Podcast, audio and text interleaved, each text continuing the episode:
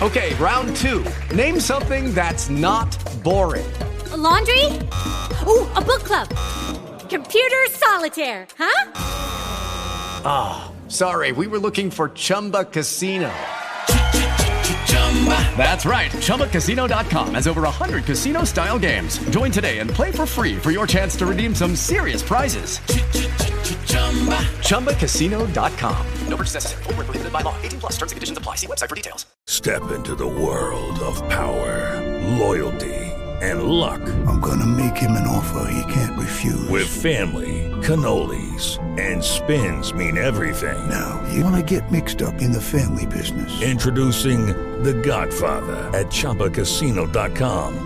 Test your luck in the shadowy world of The Godfather slot. Someday, I will call upon you to do a service for me. Play The Godfather now at ChumbaCasino.com. Welcome to the family. VGW Group. No purchase necessary. Void where prohibited by law. See terms and conditions. 18 plus. Você está na Rádio Bandeirantes. Jornal Bandeirantes. Agora, Jornal Gente. Bandeirantes.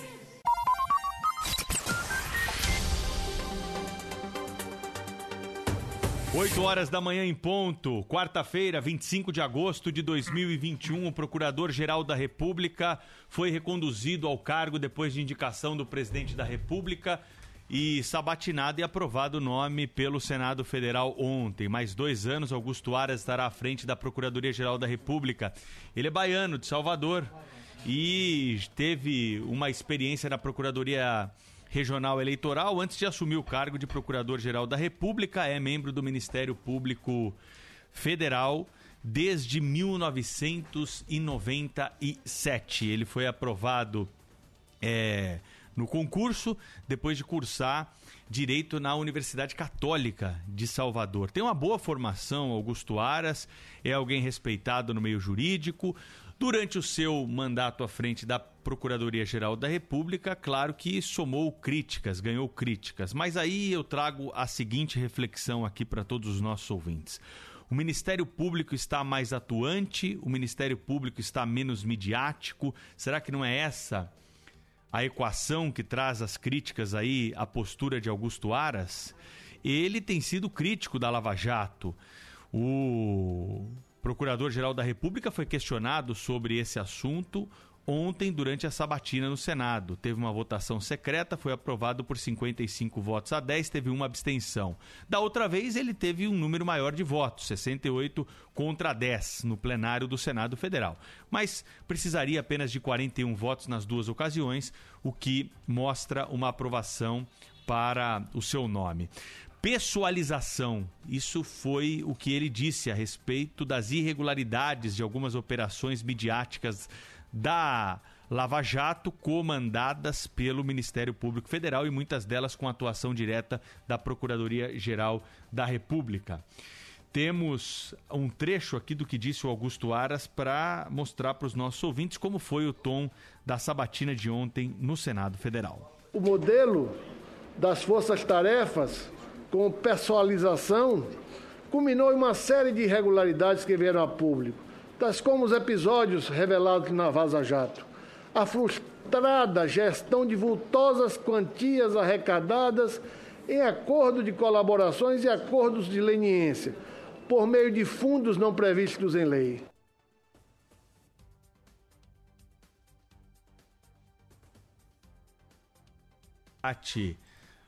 Dá para dizer que houve uma redução do combate à criminalidade, uma redução das ações de combate à corrupção no país? Ou será que nós estamos vivendo um período de mais normalidade em relação à exceção que vivemos com a superexposição do Ministério Público Federal e alguns procuradores da República que quiseram aparecer mais do que os fatos? Afinal de contas, vocês estão acompanhando como a Justiça, e não o Ministério Público nesse caso, está tratando todas essas investigações. Algumas delas mal feitas e por conta da falta de embasamento, resultando em é, conversão de interpretações do próprio Judiciário. Não estou dizendo aqui que as pessoas investigadas pelo Ministério Público e que chegaram até a justiça foram condenadas e hoje tiveram as ações anuladas são inocentes. Isso é muito diferente. Mas uma má investigação, o vazamento seletivo de alguns dados prejudica até mesmo o combate à impunidade. O que o Augusto Aras está dizendo é que foi implantado um novo modelo de combate à criminalidade e que esse modelo é menos midiático, que esse modelo foca mais nas provas e na descrição do Procurador-Geral da República, que basicamente não costuma dar entrevistas. Ele defende o poder discricionário do presidente da República, interfere menos em algumas questões que são constitucionalmente do executivo e diz que não está vinculado à CPI. E não está mesmo. Pela legislação, vai receber o relatório da CPI e pode decidir de forma diferente daquilo que for concluído pelos senadores na comissão parlamentar de inquérito da pandemia eu renovo, ratifico o meu compromisso com essa casa de bem cumprir a Constituição e as leis do meu país. E assim o farei quando receber o relatório da CPI da Covid. O Procurador-Geral da República, Augusto Aras, confirmou que ameaças reais aconteceram a ministros do Supremo Tribunal Federal e que a Procuradoria-Geral da República está investigando essas questões. Também falou é, sobre os próximos passos que serão dados à frente do Ministério Público Federal a partir de agora, com ele na recondução do cargo pelos próximos dois anos. Lembrando também que essa sabatina, aí é a parte crítica né, desse episódio todo, mais uma vez foi para inglês ver. É uma situação muito diferente daquilo que se almeja e daquilo que foi pensado pelo legislador quando copiou esse modelo do sistema americano. A indicação cabe ao presidente da República, alguns requisitos técnicos ali eh, são colocados, mas quem faz a avaliação mesmo são os senadores. E lá nos Estados Unidos, a sabatina ela é muito técnica, às vezes, claro, com componentes políticos, mas tem ali é, perguntas realmente importantes a serem respondidas. O que a gente viu ontem no Senado não foi o modelo desejado, né? Vocês devem se lembrar, assim como acontece para Procurador-Geral da República, acontece para ministro do Supremo Tribunal Federal. Na Suprema Corte Americana, nós tivemos já sabatinas que duraram quatro dias e sem enrolação. Nove horas diárias, quatro dias seguidos, fazendo as inquisições, as perguntas necessárias para aprovar aprovação de uma ministra da Suprema Corte. Foi o que aconteceu com a Sônia Sotomayor quando foi indicada pelo presidente Obama. Eu me lembro claramente dessa inquisição, que foi uma das maiores da história americana e que trouxe, claro, ali perguntas muito pertinentes e uma verdadeira sabatina sobre assuntos importantíssimos. Já teve gente reprovada nos Estados Unidos para indicação da Suprema Corte porque se deu declarações políticas, né? Em 2005, por exemplo, é, uma das ministras que tinha sido indicada por George Bush, acabou dizendo é, que para os senadores que é, não tinha conhecimento para alguns julgamentos, o que foi motivo de base para que o nome dela fosse negado e o presidente teve que indicar um outro nome para a Suprema Corte Americana. Teve também sabatinado que se colocou favoravelmente contra o aborto, o que foi recebido por alguns senadores, né, como uma posição muito radical e ele também teve o seu nome afastado com justificativa. Aqui o critério político é muito mais forte, né? E para os senadores, claro que foi muito bom ouvir que a Operação Lava Jato ganha novos contornos, muitos deles acreditam que isso vai ser um passo para uma investigação menor por parte do Ministério Público Federal. Mas o que tem que prevalecer é a Constituição, e nesse caso a Constituição foi mantida, gostem ou não. O presidente da República fez a sua indicação, o nome do aprovado pelos senadores está reconduzido ao cargo de Procurador-Geral da República. Não há nenhuma irregularidade nesse processo. São 8 horas e 8 minutos. Esse é o grande assunto político, jurídico é, dos últimos dias, das últimas horas. Fica agora a expectativa para saber quando o Senado vai se debruçar sobre o nome de André Mendonça para o Supremo Tribunal Federal. Cláudio Humberto está em Brasília, tem um destaque também da política, outro assunto que movimenta os bastidores em Brasília. Fala, Cláudio, bom dia.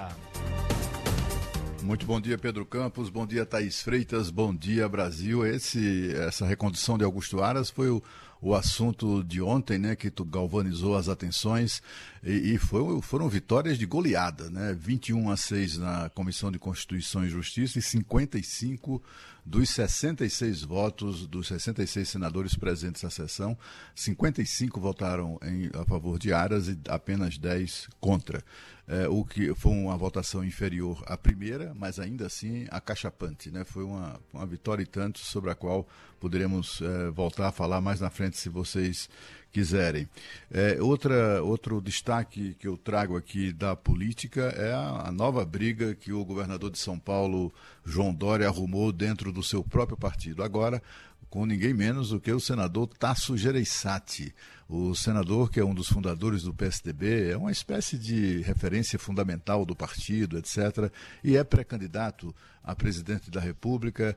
Ele pretende participar das prévias do PSDB para a escolha dessa candidatura. E, e o que é que aconteceu? O fato é que alguém. É, surgiu aí uma fofoca de que ele teria desistido da, de disputar as prévias do PSDB, o Tasso Gereissati. Só que não ele desmentiu isso formalmente, né? E o governador de São Paulo, muito embora já, tenha, já tendo sido informado da, da, do desmentido da desistência, ainda assim ele propalou a desistência durante entrevista a um canal de televisão que é mantido pelo governo de São Paulo.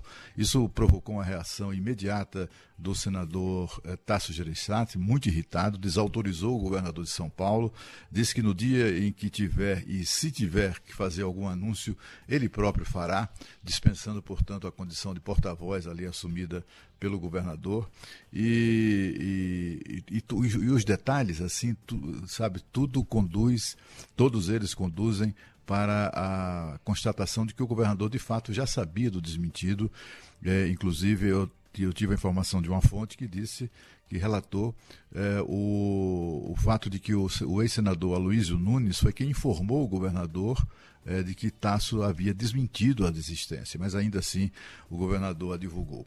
Durante a mesma entrevista, o governador de São Paulo também voltou a atacar o ex-presidente do partido e ex-candidato a presidente deputado Aécio Neves, que apesar de todos os rolos nos quais se meteu, continua sendo uma pessoa muito querida, muito considerada dentro do seu partido. Tanto assim que uma tentativa do, do governador João Dória de expulsá-lo do partido acabou é, sendo contida pela própria estrutura partidária. Né? O governador não é a primeira briga que o, governador arruma é, dentro do PSDB, ele já, já, se indispôs, já se indispôs com o próprio presidente nacional do partido, que chegou ao cargo com o apoio dele.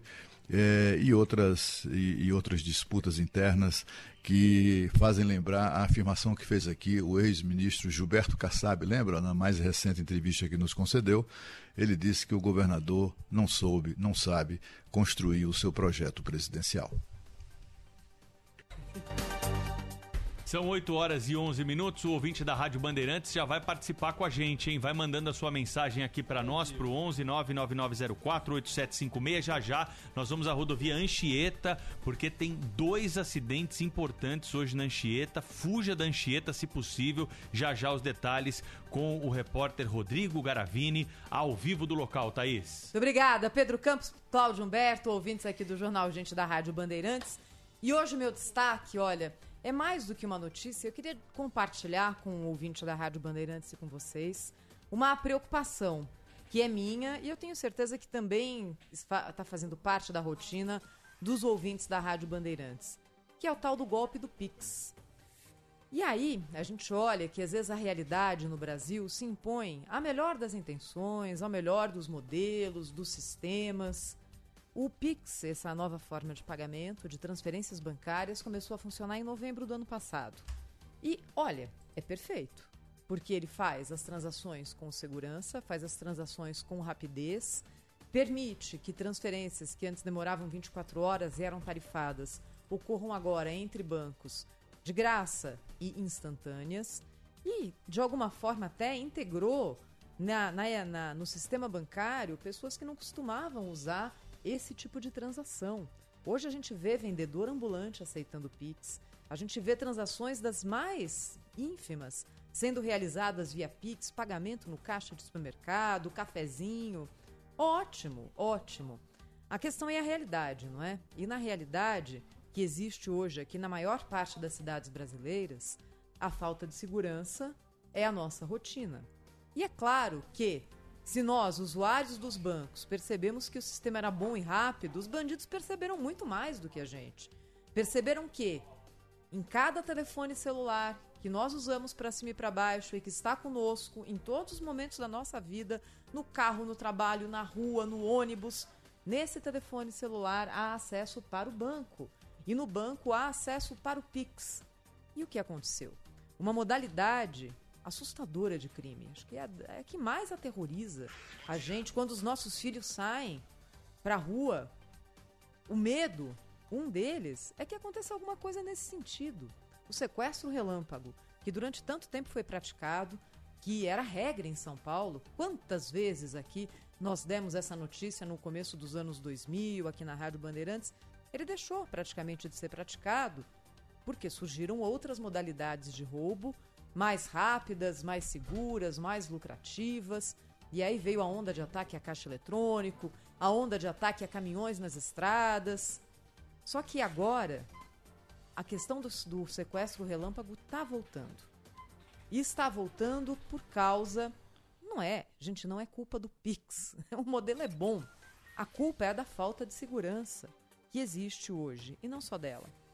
Quando Hello, it is Ryan, and we could all use an extra bright spot in our day, couldn't we? Just to make up for things like sitting in traffic, doing the dishes, counting your steps, you know, all the mundane stuff. That is why I'm such a big fan of Chumba Casino. Chumba Casino has all your favorite social casino style games that you can play for free anytime, anywhere with daily bonuses. That should brighten your day a little. Actually, a lot. So sign up now at chumbacasino.com. That's chumbacasino.com. No purchase necessary. VGW Group. Void were prohibited by law. See terms and conditions. 18 plus. Os bandidos perceberam que o Pix era esse modelo de transferência tão rápida.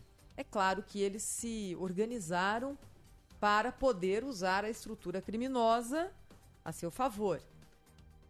Quando uma pessoa é sequestrada, e isso, olha, é só você acompanhar qualquer noticiário, assiste o Brasil Urgente na tela da Band com Datena, Todo dia tem um caso de sequestro, de golpe, de assalto envolvendo Pix. Fora os golpes desses mais grotescos que chegam via WhatsApp e tal. Não é disso que eu tô falando. Eu tô falando de violência mesmo. Bem, quando isso acontece, os bandidos têm que estar estruturados. Eles têm que escolher a vítima, eles têm que, naquele tempo em que eles ficam com a vítima, fazer a maior quantidade possível de transferência de dinheiro e aí, Pedro, não é só da conta bancária. Tem, tem ação de quadrilha, de sequestro, de PIX, em que, uma vez dentro da sua conta, o cidadão contrai empréstimo no seu nome e vai fazendo transferência em cima de transferência, em cima de transferência. E às vezes o prejuízo da pessoa passa de 100, 200 mil reais. E aí não adianta dizer, ah, mas imagina, na minha conta pode entrar que não tem nada tem limite de cheque especial, tem empréstimo pré-aprovado, tem tudo isso. Como que isso é realizado? A primeira parte é óbvia. A pessoa é sequestrada no trânsito, no farol, na rua, e aí é obrigada a abrir os aplicativos de banco que estão nos celulares e passar todas as senhas para os ladrões. A segunda parte é a menos óbvia. É claro que o ladrão não vai fazer transferência para a conta dele. CPF, RG, endereço. E essa é a questão. Existe hoje uma rede de criação de contas laranjas que são usadas nessas transações. E é aí também que está a responsabilidade do sistema financeiro, com maior necessidade de checar qual é a procedência dessas contas que são abertas.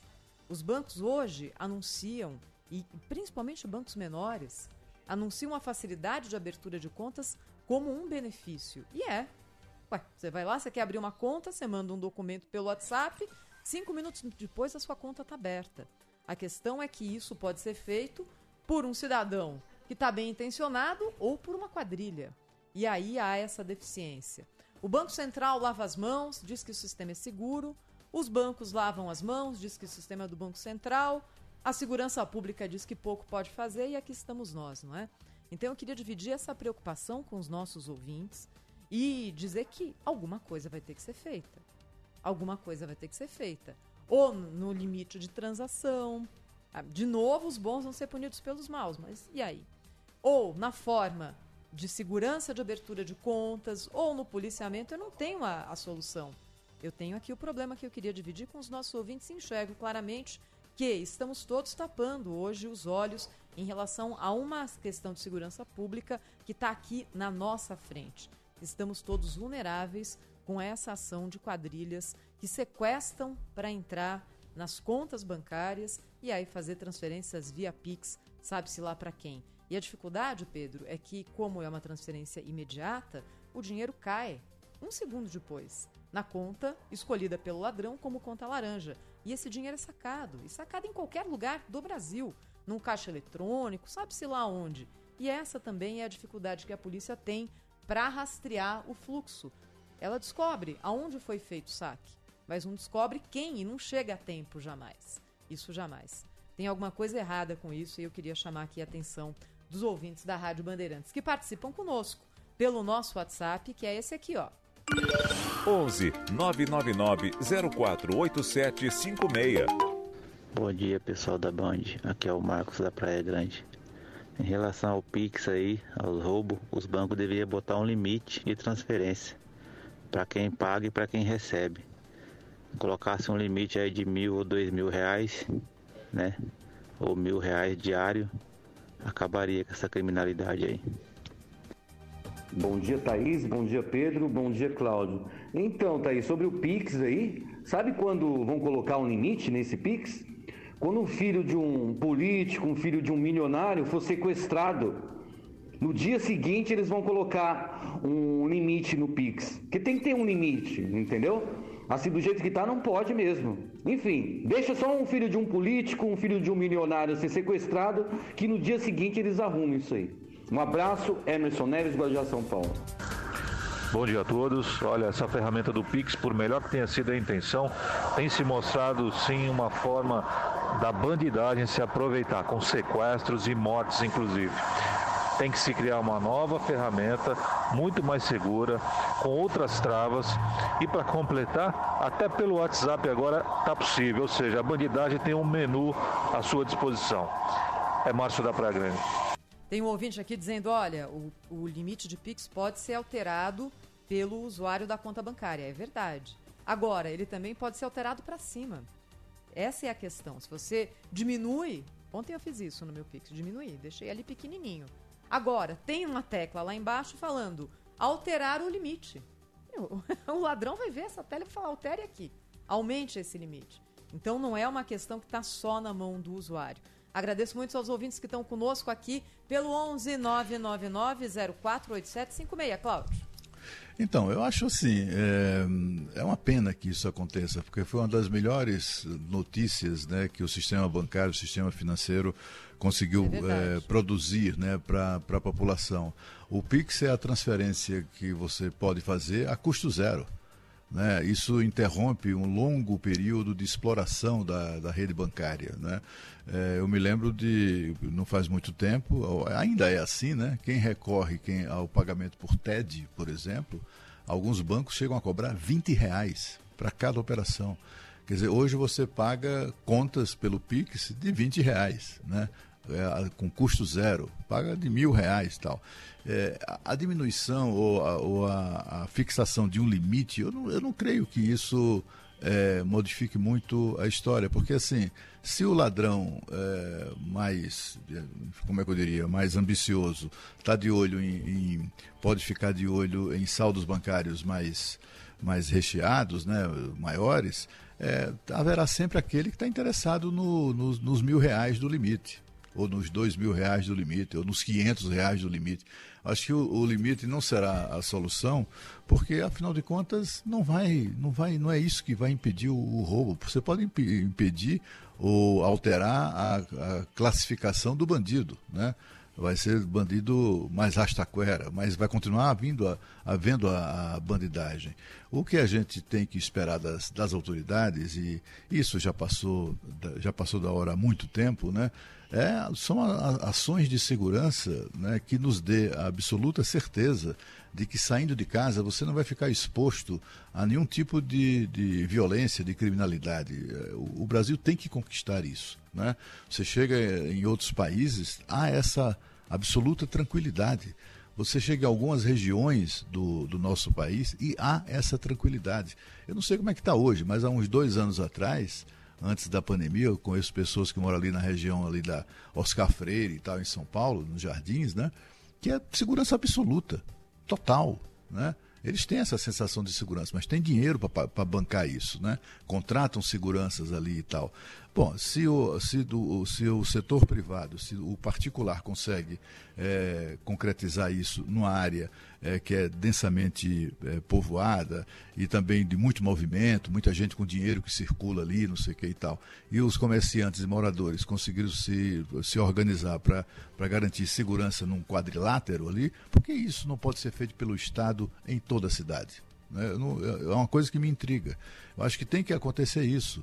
No Rio de Janeiro, eu ouço, e, e não é de agora, né, de, de uns anos para cá, de amigos que moram ali na, na, na, na, perto da, da, do litoral, naqueles bairros de Zona Sul, não sei o quê, eles dizem, olha, eu não sei porque dizem que aqui no Rio de Janeiro é o, é o reino da bandidagem, etc. E tal. Eu, eu saio de casa meia-noite para comprar pizza, vou a pé, caminho dois, três quarteirões, eu não sinto, não, nem sinto ameaça de, de, de, de, de, assalto, nem nada, nem nunca fui vítima disso. Enfim, é, ou seja, naquela região ali conseguiram, de alguma maneira, é, é, conter essa, o avanço da criminalidade. Por que, é que isso não pode ser estendido? para toda a cidade. Né? Eu acho que o, é essa cobrança que a gente tem que fazer dos políticos. A responsabilidade não é nossa. Né? Ah, eu não vou querer PIX porque é, para não ser assaltado. É a mesma coisa de você dizer, não vou usar dinheiro mais no bolso porque eu vou ser roubado, eu não vou mais usar relógio, eu não posso usar mais celular, eu não posso mais não sei o quê, porque eu vou ser roubado, vou ser vítima de assalto. Não, o que a gente tem que cobrar, e cobrar da maneira mais veemente possível, é que as autoridades dêem um jeito nisso né, que nos ofereça, afinal de contas, pagamos a esses caras para eles resolverem esses problemas. Não só pagamos a eles, como pagamos uma estrutura é, bilionária de segurança pública, né, através da, é, mantendo polícias militares, civil, federal, etc. As autoridades é que têm que resolver essa parada, não somos nós. Né? A gente não tem que estar tá, é, ali é, limitando o PIX, não sei o quê, o, o banco lá eu acho que é, o, que é o Estado que tem que é a responsabilidade de resolver essa parada. 8h25 aqui no Jornal Gente da Rádio Bandeirantes. Rede Bandeirantes de Rádio. Informação e o debate na mesa. No Jornal Gente da Bandeirantes. Bem-vindo às fabulosas histórias do Fiat Argo. Design italiano e máximo de conforto. Modelos com direção elétrica progressiva, ar-condicionado e design interno diferenciado. Aproveite. Fiat Argo no plano troca certa, conversões a partir de R$ 67.690. Entrada e mais 47 parcelas de 599 e parcela residual. Consulte as condições. Compre sem sair de casa em ofertas.fiat.com.br. No trânsito, sua responsabilidade salva vidas. O dia a dia na Braspress é tudo azul. Com segurança, rapidez e qualidade. No Brasil, de leste a oeste, norte a sul. Tem sempre um caminhão azul Braspress na sua cidade. Tarifas na medida e pronto atendimento. Informações em real time com precisão. E pela Aeropress, sua encomenda vai de avião. Braspress, a sua transportadora de encomendas em todo o Brasil. Braspress. Trânsito. Oferecimento Braspress, a sua transportadora de encomendas em todo o Brasil. Em São Paulo, ligue 2188-9000. Observando do alto acidente gravíssimo aqui da Anchieta, com duas carretas na altura do quilômetro 37 e a interdição no pedágio, que acabou de terminar, porém, os agentes da concessionária levarão o comboio de carros até um retorno para que eles possam sair daqui e seguirem o caminho pela rodovia dos imigrantes. É muito congestionamento agora nesta região. Proteja o seu cão por dentro e por fora com o inovador Nexgard Spectra, uma solução completa contra vermes, sarna, pulgas e carrapatos em um delicioso tablete. É um e pronto. Informação, prestação de serviço, análise. Rádio Bandeirantes. Rádio Bandeirantes. Aqui você se Vamos à rodovia Anchieta, às 8 horas e 28 minutos. Informação ao vivo com o repórter Rodrigo Garavini. Fala, Rodrigo, como é que tá a situação por aí? Bom dia. Ouvintes, a situação aqui começa a ser normalizada nesse momento. O guincho da concessionária está tentando retirar o ônibus que tombou numa alça de acesso do quilômetro 23 da Via Anchieta, sentido litoral. De acordo com a polícia, o motorista foi fechado por um caminhão, tombou, havia 24 pessoas dentro do ônibus, oito pessoas ficaram com ferimentos leves e foram levadas para o Hospital Central aqui de São Bernardo do Campo. Todas elas funcionários da Volkswagen que estavam sendo levados para o trabalho. Rodrigo Garavini, aqui de São Bernardo do Campo. Rodrigo, obrigado pela informação. Tem ouvinte que ajuda na prestação de serviço e manda mensagem para o 11 99904 8756. Como é que está a situação? Onde você está agora, ouvinte? Bom dia, Jornal Gente. A Anchieta acabou de ser liberado o pedágio. Ainda bastante fila, mas começou a andar. Depois de uma hora e meia quase aqui. Walter. É bom explicar, viu, Thaís? A gente está acompanhando desde cedo aqui na Rádio Bandeirantes esses dois problemas na Anchieta. Tem um acidente com um ônibus da aviação Cometa no trevo da Volkswagen aqui Hey guys, it is Ryan. I'm not sure if you know this about me, but I'm a bit of a fun fanatic when I can. I like to work, but I like fun too. It's a thing. And now the truth is out there. I can tell you about my favorite place to have fun Chumba Casino. They have hundreds of social casino style games to choose from, with new games released each week. You can play for free anytime, anywhere. And each day brings a new chance to collect daily bonuses. So join me in the fun. Sign up now at chumbacasino.com. No purchase necessary. Group. Void were prohibited by law. See terms and conditions. 18 plus. Quilômetro 23, né, João? Entrada para São Bernardo. Ali, é, com um ônibus, então, esse ônibus ele tombou. Cinco pessoas ficaram levemente feridas, foram atendidas lá no local. E tem um outro acidente com caminhões, esse na Serra. E esse bloqueou o pedágio. Por isso, o ouvinte está dizendo que agora o pedágio está liberado. Certamente já há uma condição mais favorável ali para a passagem dos carros. Mesmo assim, a Anchieta é um péssimo caminho nessa manhã para quem vai ao litoral. Estamos vendo imagens aí de ouvintes que já passaram pelo local hoje mais cedo, estão passando agora. Se você tiver de ir para Santos, Guarujá, Praia Grande, escolha a rodovia dos imigrantes. Certamente vai fazer uma viagem mais tranquila nesse momento. Quinto sinal marcou 8 e meia da manhã. Rede Bandeirantes de Rádio. Vem que é verdade e tem vantagem. Menina, você viu que esse negócio de Open Bank no Banco do Brasil já tá valendo? É seguro e só tem vantagens pra gente pro nosso negócio. Ai, eu vou já compartilhar os dados do salão. Além de cortar cabelo, agora eu quero cortar custos. Porque quanto mais o Banco do Brasil conhece a sua empresa, mais ele te ajuda a economizar. Compartilhe os dados da sua empresa com o BB e tenha ofertas personalizadas. Banco do Brasil, aberto para tudo que você imaginar. Fios e cabos é com dos cabos. Nesta marca eu confio. Com dos cabos. Alta tecnologia em condutores de energia. É de primeira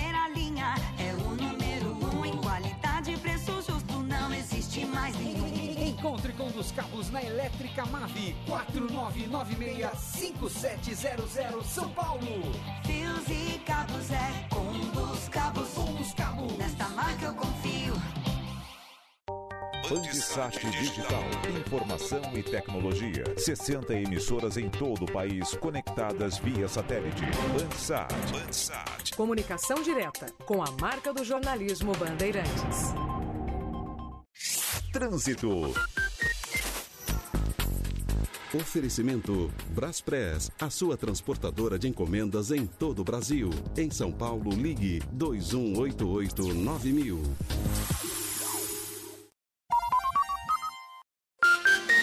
Jornalismo. Jornal Gente. Bandeirantes. São 8 horas e 31 minutos. O Supremo Tribunal Federal vai retomar hoje o julgamento sobre a demarcação de terras indígenas no Brasil. O processo de demarcação na divisa com a Venezuela gerou protestos. Produtores de arroz que ocupavam 1% da área exigida foram expulsos. O resultado foi um desastre para a economia de Roraima e também uma queda drástica na produção do alimento.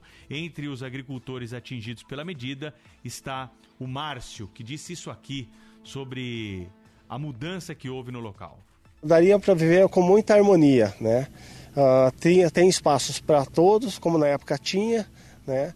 Então foi um desgaste muito grande para nós. Com aquela tomada de decisão, uh, na época era o governo Lula, houve um freio, um freamento no crescimento da economia, tanto do, do produtor quanto tanto no Estado. Outros produtores, Cláudio, Thaís e ouvintes, tiveram de deixar o país para cultivar arroz na vizinha Guiana, como disse para nós a Isabel. Porque nos tomaram tudo, tomaram as nossas duas fazendas que nós produzimos o arroz. E no momento fomos convidados para irmos produzir na Guiana. E lá ficamos sete anos produzindo o nosso arroz. Bom, com a criação da reserva, Roraima, que era exportador de arroz, passou a importar o grão, lembra o presidente da Federação de Agricultura, Silvio de Carvalho. Com toda franqueza, muito prejuízo. Prejuízo para os índios que ocuparam, prejuízo para os produtores de arroz e prejuízo para a nossa sociedade.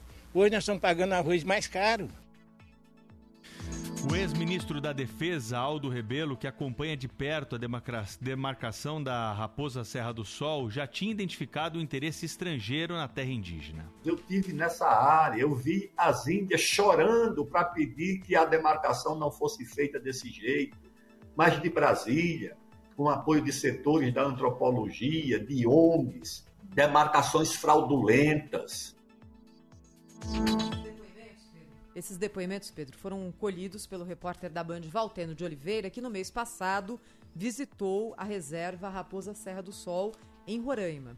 E trouxe aqui no Jornal da Band ontem os depoimentos das pessoas que foram expulsas de lá. Já convido aqui o ouvinte da Rádio Bandeirantes a hoje no Jornal da Band, 7h20 da noite, acompanhar a segunda matéria dessa série, quando o repórter Valteno de Oliveira vai contar como ficaram os índios que moram dentro dessa reserva. Mas já antecipo aqui para o nosso ouvinte. Foi uma decisão que não serviu para nenhum lado. Não trouxe melhor qualidade de vida para os índios, tirou dos produtores de arroz a sua operação e fez com que fez com que a Desculpa, gente, só tem um barulho aqui no estúdio que eu perdi o meu raciocínio. Fez com que a entrada de interesses de fora do Brasil acontecesse de uma forma quase incontrolável. É por isso hoje a relevância da decisão do Supremo Tribunal Federal, que vai julgar um outro caso, um caso de uma reserva indígena em Santa Catarina, mas é um caso que vai servir como regra para todo o Brasil. Se a chamada demarcação temporal, a partir de 88, na Constituição, o que era já reserva indígena, o que era terra indígena, continua sendo, o que veio depois não, se isso vai ser aplicado ou não. É uma decisão importante essa de hoje do Supremo, né, Cláudio? É muito importante, mas eu sou, tenho um certo ceticismo em relação a isso. Né? O Supremo tomou uma atitude, tomou uma decisão irresponsável no caso da Raposa Serra do Sol. O Valteno de Oliveira, com toda certeza, vai documentar a triste situação em que vivem hoje não apenas os, os, as pessoas que trabalhavam naquela região e faziam de Roraima, minha gente, o maior produtor brasileiro de arroz. Sabiam disso? Lembram disso?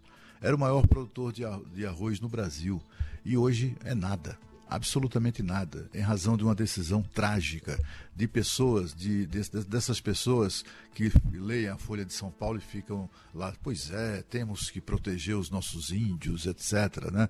São aquele, aqueles profetas da, do óbvio, né? gente que, inclusive no Supremo Tribunal Federal, na ocasião, que joga para a plateia né, ministros que nem sequer puseram os pés na, na, na, na, região da Raposa Serra do Sol, não tem o menor conhecimento. Para ele era assim, eram os índios coitadinhos ameaçados na sua integralidade cultural, territorial e não sei o que. Aí tem que, tem que expulsar é, os não índios da região e, e, fim de papo, e aqui é reserva, etc e tal.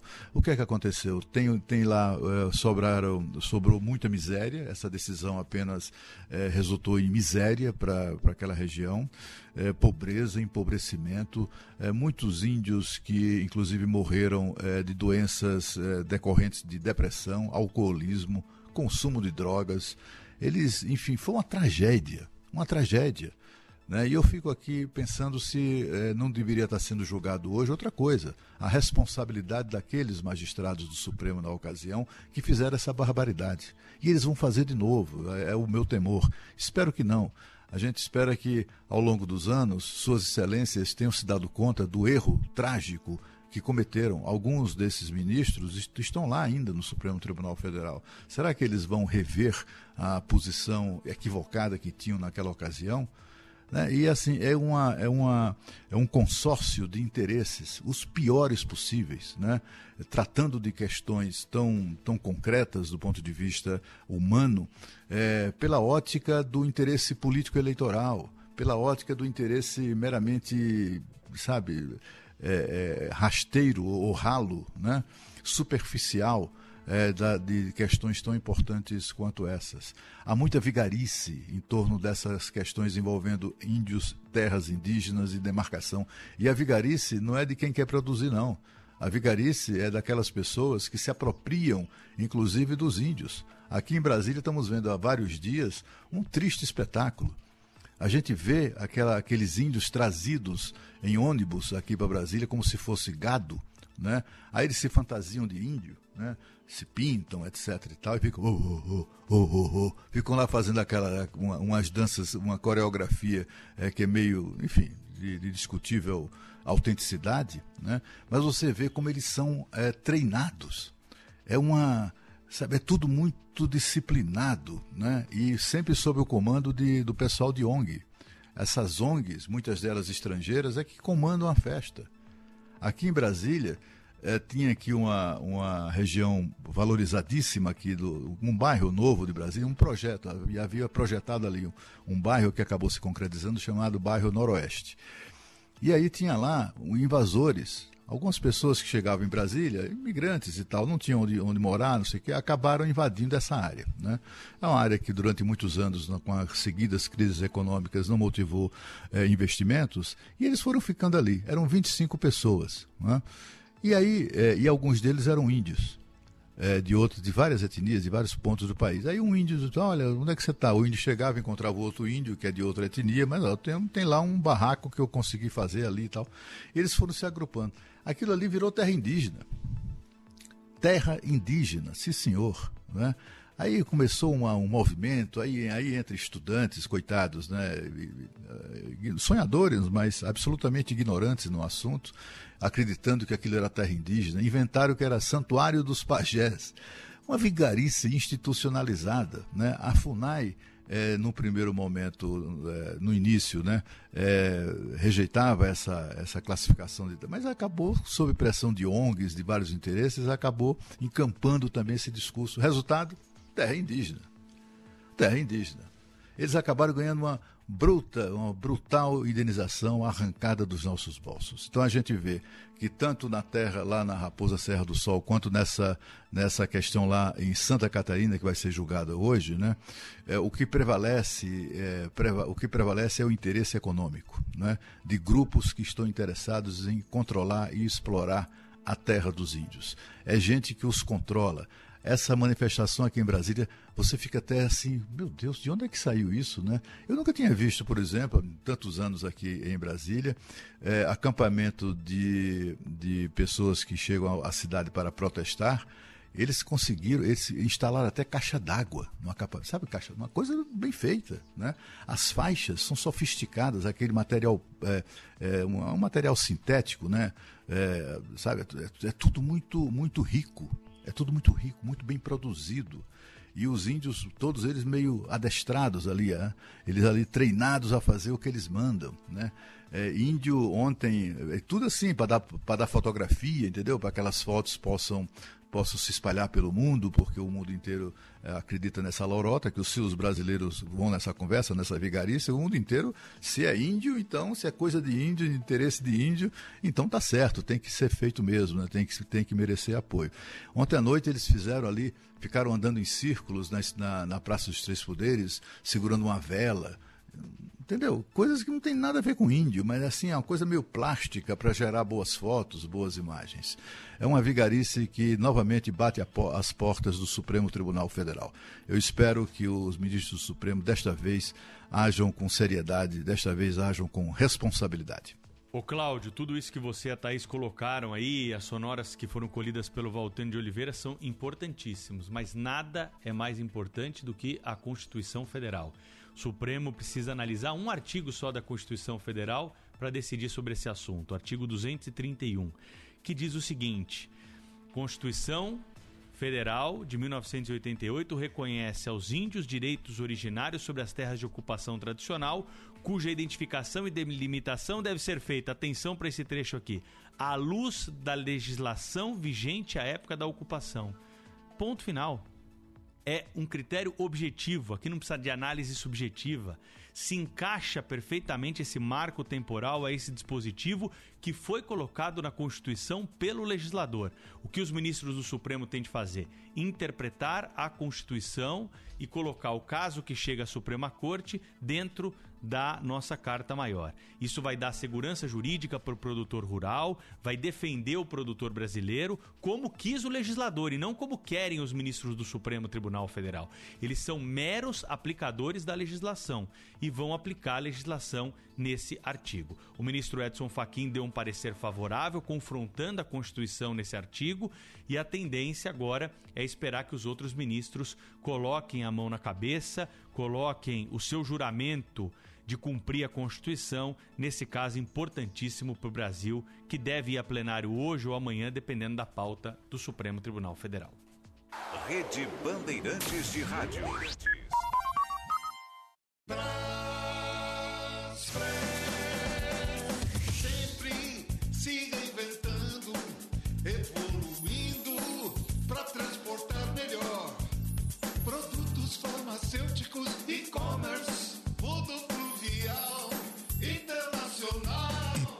Aeropress. Braspress, a sua transportadora de encomendas em todo o Brasil e Mercosul.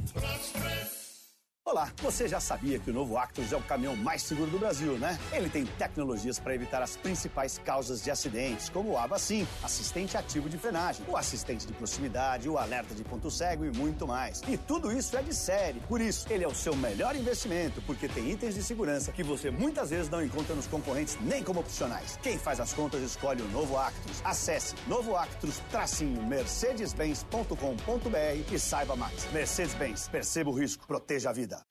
Trânsito. Oferecimento Braspress, a sua transportadora de encomendas em todo o Brasil. Em São Paulo, ligue 2188-9000. E para fechar o trajeto aqui da Anchieta, chegada a São Paulo, agora com o trânsito lento de todo dia, do quilômetro 13 ao 10 no acesso à Rua Vergueiro, trecho urbano carregado até Salvador Pires de Lima. Depois dali a condição melhora. Para quem sai agora do sentido da BC, trânsito intenso, mas sem congestionamento. Lembrando que não dá para seguir para o litoral pela Anchieta. Quem ama tranquilidade escolhe produtos da Tigre que garantem confiança e qualidade na hora de construir ou reformar. Por isso, há 80 anos, quem ama tranquilidade ama a Tigre. Foco em você.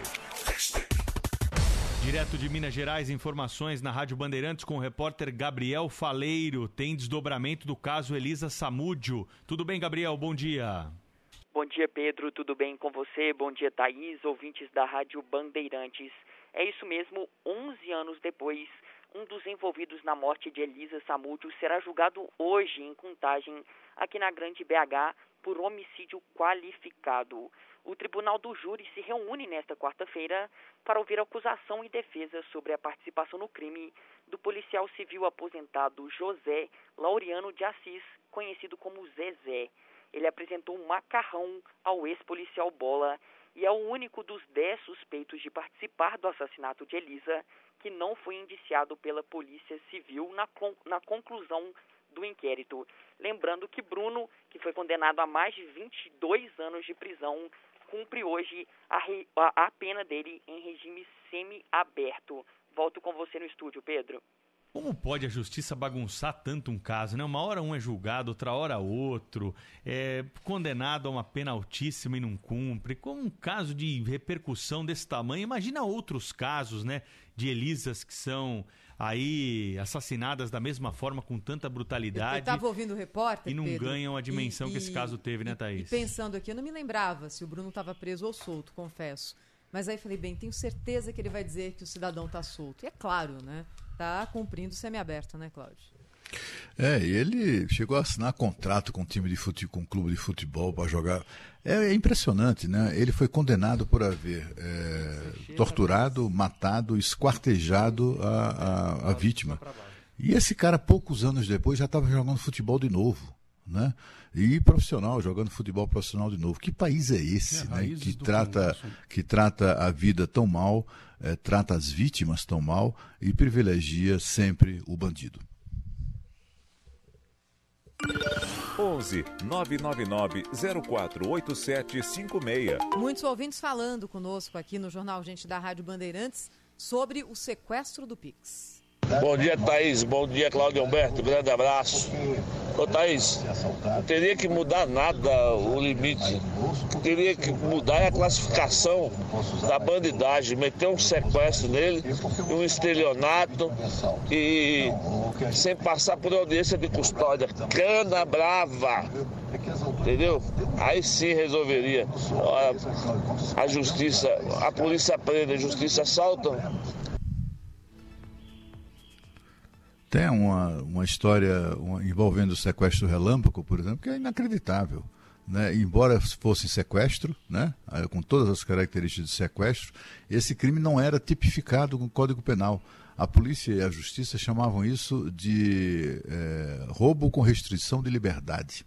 Roubo com restrição de liberdade, que é um eufemismo para definir o crime, o crime de sequestro. Só que o crime de sequestro impõe uma pena, uma punição muito maior do que o roubo com restrição de liberdade, entre aspas. Né?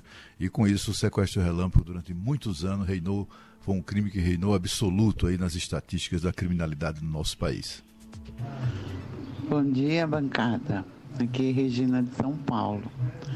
Eu tenho muito medo de instalar o Pix, então o que, que eu fiz? Eu deixei um telefone em casa com os apps do banco e quando eu preciso eu uso em casa. Os telefones que eu uso quando eu saio não tem nenhum app bancário. Bom dia. Bom dia, pessoal da Rádio Bandeirantes, ao Cláudio, à Thaís e ao Pedro. Em relação a essa questão da segurança pública que vocês estavam falando, uma segurança pública, para poder ser efetiva e boa, ela tem que ter um sistema legal de punição que garanta também que essa pessoa que for pega vá ficar presa, não da forma que hoje acontece no Brasil. Então, você tem que não deixar com que a pessoa que cometa o crime tenha incentivo para isso através de penas brandas, de passagens rápidas pela polícia e logo na rua novamente para poder delinquir. É, Ricardo de Florianópolis. Eu realmente acho que a gente confunde problema de segurança pública com tecnologia. né? A tecnologia está aí para ajudar, ela veio para justamente facilitar a vida das pessoas. Agora, sequestro é um problema de segurança pública, não é um problema de tecnologia. Não faz sentido? Bom dia para todos aí.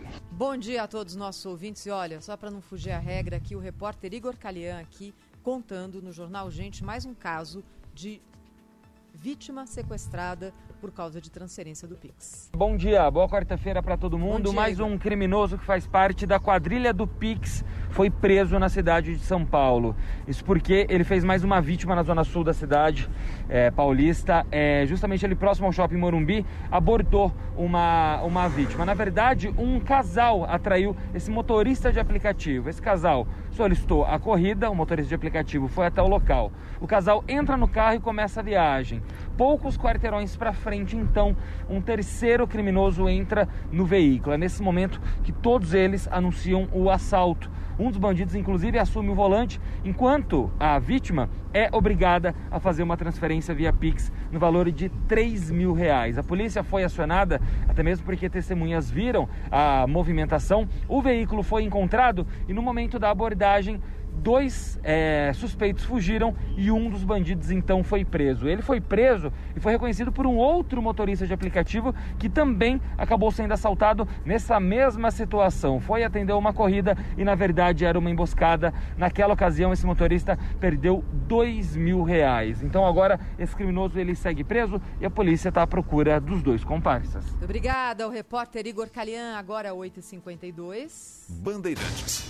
Em sua defesa, ao seu lado, sempre. Está na ponta da linha para conversar conosco no Jornal da Bandeirantes. Gente, o professor Antônio Delfim Neto, colunista da Rádio Bandeirantes e do Jornal Gente, que vai falar conosco sobre os assuntos da política e também da economia. Professor Delfim, bom dia. Os governadores querem uma reunião com o Jair Bolsonaro. Ele deve ir à reunião, na sua opinião? Bom dia a todos. Bom dia a vocês. Bom dia ao Brasil. Olha, é o um mínimo de educação. É inconcebível que o presidente se recuse a receber os governadores. E não é nenhuma questão de governo, é uma questão de educação, de respeito pela federação. De forma que o, o, o, o presidente deveria até ser adiantado no convite. E, senhores, venham que vão recebê-los exponham os seus problemas, eu exporei os meus. Vamos dividir os problemas e resolvê-los juntos. Não dizer, olha, se, se amole, o problema é teu, eu não tenho nada a ver com isso. Professor, muito bom dia. É, bom dia, Cláudio. Ontem a gente assistiu, o país assistiu a participação do presidente da Câmara, o deputado Arthur Lira, num evento promovido pela XP. E, e nesse evento ele fez, ele garantiu, repetiu algo que tem dito, né, com, de forma bem enfática, de que o, o Congresso Nacional não permitirá é, a aprovação de qualquer medida que desrespeite é, a questão do, do, do teto de gastos. Né? Mas ele fez um, um, ele acabou dando um recado que pareceu é, que afinal de contas era o um ambiente adequado, né, ao tal do mercado financeiro que vive muito de especulações, né, de, de apostas no pior, etc, até para em muitos casos para potencializar os seus ganhos. E ele recomendou, olha, o mercado, vocês do mercado precisam especular menos e também é, dar mais atenção àquilo que é fato concreto e não aquilo que as pessoas imaginam que vai acontecer, o que pode acontecer e que acaba criando um ambiente de intranquilidade. O senhor acha que foi que é, que é correto o raciocínio do presidente da Câmara ou, ou, essa é uma visão preconceituosa em relação ao mercado? Não, o presidente da Câmara, Lima, é um homem muito experimentado, treinado, tem uma visão muito boa. Na verdade, aquilo é um jogo de palavras. É o mercado, essa fala rainha, né, cada um pensa dele o que ele quiser. Então você se criam expectativas, se desmontam expectativas. Não depende de ninguém. Aquilo é um processo de psicologia coletiva, social. Mas a posição do Lima é correta. Ele tem, ele tem administrado bem. A grande surpresa para mim foi do presidente do Senado. O, o, Rodrigo me pareceu uma pessoa altíssimamente qualificada e com uma capacidade de raciocínio muito interessante e com objetivos bem claros. Aliás, tanto Ulrich como ele têm o mesmo objetivo, é que a democracia é inegociável. Professor Delfim, bom dia. Eu vou emendar na pergunta do Cláudio desse evento do qual participou ontem o presidente da Câmara, Arthur Lira. Ele também falou que nessa semana não vai pautar nada da reforma tributária, a mesma decisão tomada em relação à semana anterior, porque ainda há pontos no projeto, especialmente que mexe com o imposto de renda, que precisam ser melhor negociados. Qual que é a perspectiva que o senhor está enxergando para esse projeto no Congresso Nacional, professor? Na verdade, está isso o Arthur Lira tem toda a razão. Não existe projeto, Thaís. Isso é uma pura conversa mole. Você não pode inventar um projeto de reforma tributária, de reforma tributária, sem ter um programa completo. Um programa que abrange os impostos de consumo, de rendimento, de propriedade, uma coisa orgânica, como sempre existiu. E outra coisa, isso não é coisa para economista, isso é coisa para tributarista. É preciso preparar um bom projeto. O projeto de uma casa tem que ter o baldrame e tem que ter o teto. E depois submetê-lo ao Congresso. Essa ideia de que eu vou aprovar uma lei de imposto de renda sem pensar no resto é pura conversa mole. Professor Delfim, é o Pedro de novo. Vamos falar um pouco sobre crise hídrica, né? Os o governo federal e os governos dos estados não estão demorando muito para agir, não, para garantir o suprimento de energia no Brasil e cuidar um pouco é, do gasto, né, que as pessoas, os empresários estão tendo com energia elétrica? Pedro, aqui a coisa é complicada. Nós estamos numa crise hídrica, talvez a maior deste de um século a situação é realmente séria. A água tem desaparecido. Esse é um processo com, com, com, com consequências graves. Você vai ver o efeito na agricultura agora. Nós estamos chegando à hora de plantar não tem água. Então, esse é um problema muito mais complexo. O, o, é claro que você fazer as interligações entre as bacias é uma necessidade, o que agora está sendo feito. Deviam ter feito ainda mais. Mas eu não tenho uh, muita esperança de que a gente vai encontrar uma solução adequada disso no curto prazo, de forma que hoje realmente o governo deveria estar dizendo para a sociedade é preciso poupar água antes que seja necessário fazer um planejamento, um racionamento. Essa é uma questão muito séria, Pedro. E as pessoas estão levando, uh, não estão levando com a, o, a seriedade que deveriam fazê-lo. Professor, uma saída de curto prazo não seria é, incentivar, estimular uh, o desenvolvimento da chamada geração distribuída de, da, da energia solar, fotovoltaica. Né? É, a gente vê lá no, no, na, na, Europa, por exemplo, a, a Espanha adotou uma, um, procedimento, um procedimento muito parecido com o Brasil, na lei aprovada na Câmara na semana passada, que é um desastre. Né? É, ao contrário da Itália, que fez, fez o oposto, né? estimulou a energia distribuída. Hoje a Itália exporta energia é, para a Europa, né? enquanto a Espanha tem que importar. Não seria o caso do Brasil é, incluir seriamente na sua matriz energética a geração distribuída, a geração de energia solar? Ah, não tenho a menor dúvida. É, é, energia solar é o futuro. Você tem toda a razão. Nós deveríamos estar, inclusive, deveríamos estar atacando a tecnologia, a capacidade interna de produzi-las. Bom, um exemplo maior é a China. Professor Antônio Delfim Neto, e o envolvimento de militares na política, que é outro tema importante da semana, hein, professor? O senhor vê com preocupação isso? É, isso. São casos isolados? O que, que o senhor tem a dizer para o ouvinte da Rádio Bandeirantes? Pedro, se você me der um minuto, eu gostaria de dizer: o Brasil já foi vítima do tenentismo. Desde a Guerra do Paraguai, os militares se meteram em política. A vida toda. Um general ficava 25 anos, 30 anos, um Denis, um, só para dar um exemplo, fazia um, um grupinho e comandava aqui ali Juarez Távoras e assim por diante. No Castelo Branco, na Revolução, ele fez a maior mudança ele estabeleceu um novo sistema em que ninguém seria general por mais do que 12 anos. Um coronel qualificado era alçado a, a general e brigada. Durante quatro anos, ele exercia o general de brigada. No final dos quatro anos, ou ele ia para a reserva, ou ele era promovido para general de divisão.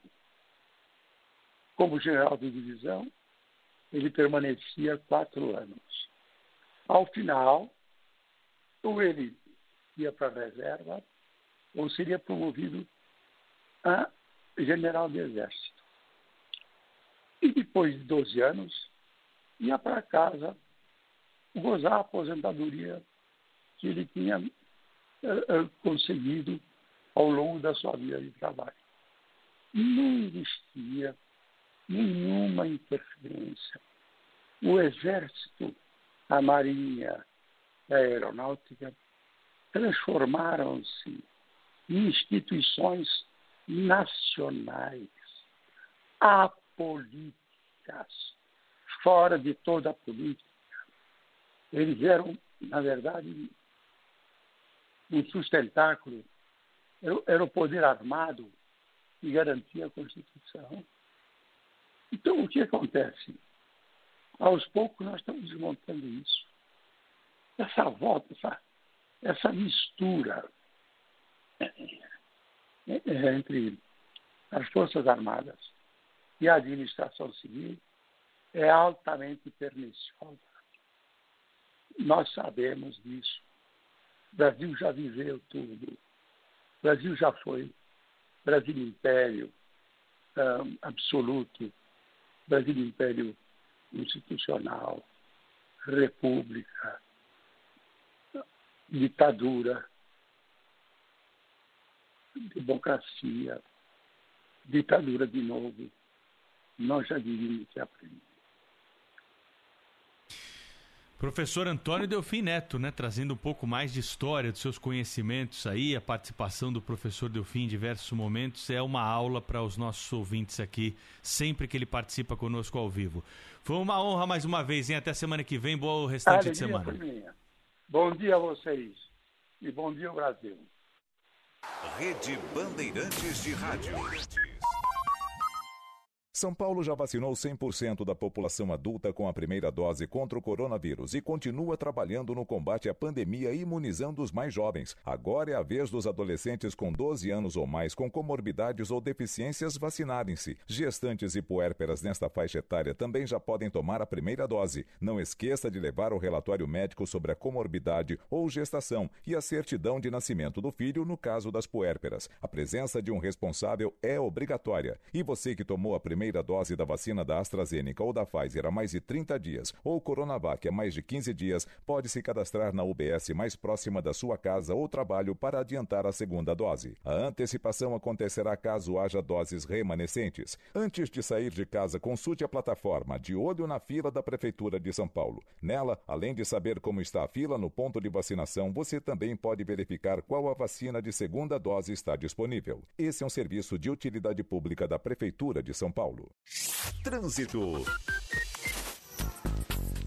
Oferecimento Braspress, a sua transportadora de encomendas em todo o Brasil. Em São Paulo, ligue 2188-9000.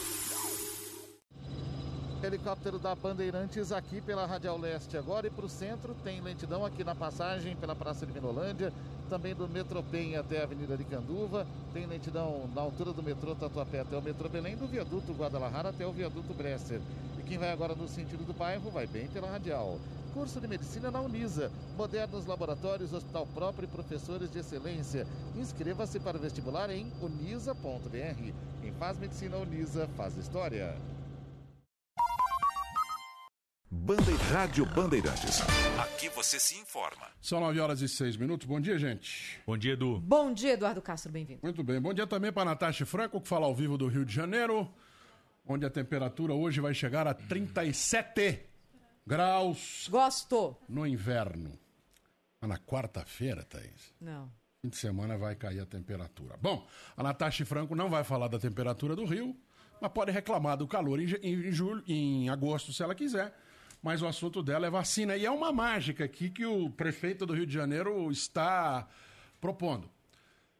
Semana passada foi a quarta vez quarta que se suspendeu vacinação no Rio por falta de doses. E ao mesmo tempo a prefeitura diz assim: vamos começar no mês que vem, terceira dose para na semana que vem, que já é mês que vem, terceira dose para idosos e também vamos vacinar adolescentes. Criou-se uma fábrica de vacinas no Rio de Janeiro, é isso, Natasha? Bom dia. Bom dia, Eduardo Castro Thaís, Pedro, todo mundo. Pois é, essa mágica talvez tenha que envolver até a justiça, Eduardo, para que isso aconteça, exatamente por conta da falta de doses. Como você disse, a gente está com um calendário suspenso por aqui na primeira aplicação. A gente começaria a vacinar adolescentes de 17 anos na segunda-feira. As doses que chegaram de reforço no final de semana não eram suficientes para que o calendário fosse retomado, por isso ele foi suspenso. E aí decidiu-se começar a vacinar apenas adolescentes com comorbidades e aí continuar com a repescagem de pessoas que não conseguiram tomar a primeira dose durante o calendário convencional. E aí agora, amanhã, a gente realmente vai começar com a vacinação dos adolescentes a partir de 17 anos. E aí na quinta vacinamos 17, na sexta 16 e na semana subsequente vamos chegar na sexta-feira vacinando adolescentes de 15 anos. E aí essa é a grande pergunta, né? A gente não vai chegar nem aos adolescentes de 12 anos e já estamos pensando aí na vacinação de terceira dose para os idosos. A situação é bem complicada aqui na capital fluminense, porque nós somos sim o epicentro da variante Delta. Houve um aumento no número de casos, nós temos cidades já com 100% de ocupação de leitos, é, isso falando de outros municípios do estado. A gente tem a capital aí variando entre 90% e 95% de ocupação de leitos quando a gente fala de enfermaria e de UTI. Então, a tentativa de fazer o reforço da vacinação para os idosos seria muito importante. Todos os especialistas vêm falando sobre isso. A gente teve reunião do Comitê Científico nesta segunda-feira, dizendo que há, o reforço da vacinação dos idosos é extremamente importante para evitar um aumento nas internações, principalmente desse grupo, que já tem uma imunidade um pouco reduzida em qualquer tipo de vacina. E no caso do coronavírus, já está sendo comprovado em diversos estudos que essa queda já começa a acontecer a partir do sexto mês de aplicação da segunda dose. E como a maior parte dos idosos aqui na capital fluminense, em todo o país, acabou vacinando com a Coronavac, que já tem uma redução significativa é, para a questão dos idosos, a preocupação é conseguir imunizar essas pessoas. O grande problema, como você disse, Eduardo, é a chegada de doses do Ministério da Saúde. Houve já um pedido e a própria Prefeitura já começa a estudar, acionar a Justiça para que o Ministério garanta as doses de reforço por conta do avanço da variante Delta. Nós somos o epicentro. No último boletim epidemiológico, 65% dos casos que passaram por rastreio genômico já eram da variante Delta. Isso eu estou falando de quem foi rastreado, fora os números que a gente não conhece de pessoas que não passaram por esse tipo de teste do rastreio genômico. Então, a situação é muito preocupante e tanto a Secretaria Municipal de Saúde da capital quanto a Secretaria Estadual estudam e pedem ao Ministério um reforço de doses para conseguir já, a partir do dia 1 de setembro, vacinar os idosos em casas de permanência, idosos que já estão com mais de seis meses da vacina, e aí proteger essa população que é mais vulnerável ao coronavírus.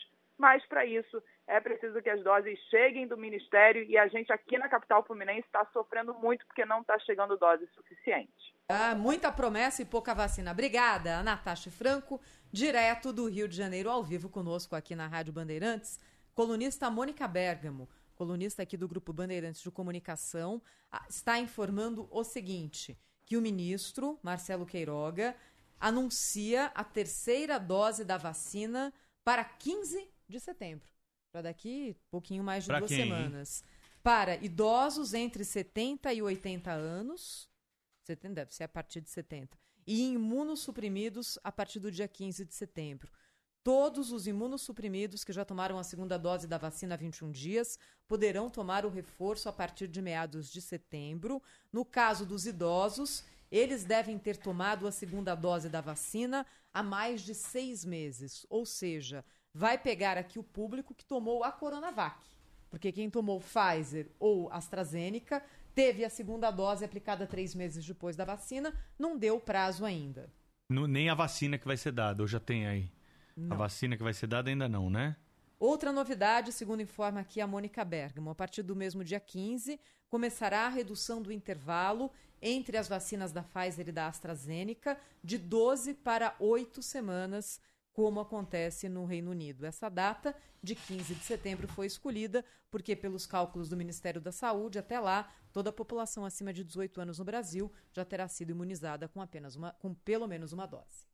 A Giovana de Boera aqui também no Jornal Gente ao vivo, com mais notícias sobre a vacina em São Paulo, né, Giovana? Bom dia. Oi, Thaís. Um ótimo dia a você, aos nossos ouvintes aqui do Jornal Gente. Tem novidade, porque a partir deste sábado, jovens de 16 e 17 anos sem comorbidade vão poder, os, vão poder buscar os postos de vacinação na cidade de São Paulo. UBSs, megapostos e drive-thrus funcionando normalmente. Inclusive, a Prefeitura de São Paulo estuda ampliar o horário de, desses locais locais de vacinação aos domingos também. E a gente tem a fala do secretário municipal Edson Aparecido contando como que vai funcionar esse esquema no sábado e também no domingo. Os drive-thrus nós vamos funcionar no, no, sábado, estamos vendo a possibilidade dos drive-thrus funcionarem no domingo, né, para que a gente possa exatamente ampliar o acesso é, desses jovens com alguém da família é, de forma mais ampla possível. Né? É um desafio, mas nós acreditamos que no final vamos conseguir sim avançar na vacinação também desses jovens. Aí, Thaís, lembrando que até sábado a gente tem a vacinação normal acontecendo para os adolescentes com comorbidade, de 12 a 17 anos. E o que, que precisa levar para esse adolescente receber a primeira dose da vacina contra a Covid-19?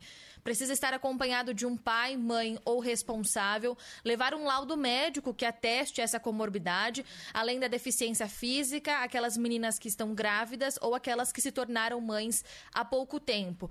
E também precisa levar um comprovante de residência e um documento com foto. A partir de sábado, apenas estar acompanhado um comprovante de residência e também um documento com foto para ir receber a vacina contra a Covid-19, Thaís. Então, a partir de sábado, na cidade de São Paulo, aberta a vacinação da faixa 16, 17, sem comorbidades.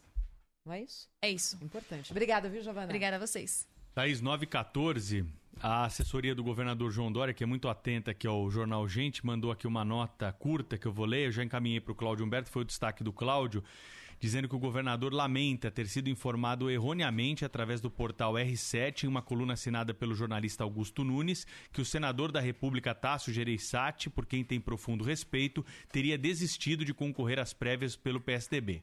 Dória pede desculpas por ter feito a menção da desistência, tomando como base a notícia publicada pelo portal é o que diz aqui a nota oficial do governo do estado de São Paulo. Bom, já que o governo ouve a Rádio Bandeirantes, recomendo levar em conta né, que aqui a gente não chuta. Fiquem à vontade e continuem conosco, não só a assessoria do Palácio, como você também. Agradecemos a preferência, como diz o pacotinho da padaria, não é, Edu? Exato. Olha, voltem sempre. A Bruna Barbosa está também aqui conosco ao vivo agora, com mais notícias sobre a vacina em São Paulo. Contamos para o nosso ouvinte, Bruna, que o ministro Marcelo Queiroga coloca 15 de setembro como a data meta para início da aplicação da terceira dose da vacina contra a Covid no Brasil. O governo do estado de São Paulo fala o que sobre isso, Bruna? Bom dia. Oi, Thaís. Bom dia. Bom dia para todos que nos acompanham. O governo de São Paulo diz que essa decisão será feita e anunciada até sexta-feira. Governador João Dória acabou de dar uma entrevista coletiva dizendo que amanhã, às quintas-feiras, né, como sempre acontece a reunião do PEI, o Plano Estadual de Imunizações, e que desde a semana passada todas as equipes, autoridades de saúde têm ali estudos em mãos que indicam a possibilidade de uma terceira dose. Ele não fala em nenhum imunizante específico. Dimas Covas, que é o diretor do Instituto Butantan, estava ao lado dessa coletiva, até disse que o próprio Butantan está pronto também para entregar esse reforço, se necessário for. Esse anúncio feito pelo ministro da Saúde na, em, em uma entrevista, ele cita apenas o imunizante da Pfizer como uma terceira dose. O governo de São Paulo não falou em nenhum tipo de imunizante, diz que tudo será batido, o martelo será batido amanhã nessa entrevista. Então, em relação ao imunizante que será aplicado, quando é que isso começa? Começa e qual é a faixa etária.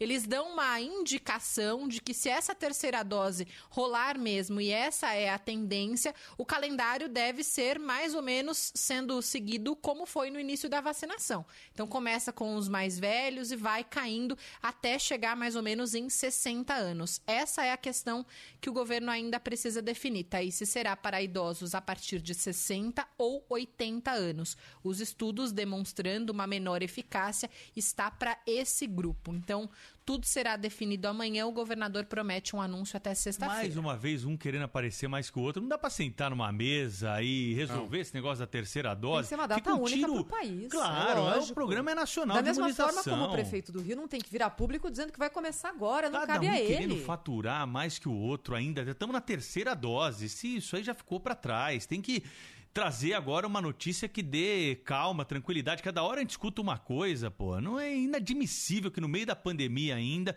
depois de passar dois anos aí quase de pandemia, nós tenhamos ainda essa disputa política por quem vai anunciar a primeira, a terceira dose. Tenha santa paciência. Algumas certezas que nós temos na vida. Os impostos vão chegar, todos vamos morrer. É, o sol nascerá amanhã e esses caras vão explorar essas porcarias de informação como se fossem os gênios da lâmpada. É, tranquilo, Pedro. Lamento. Rede Bandeirantes de Rádio.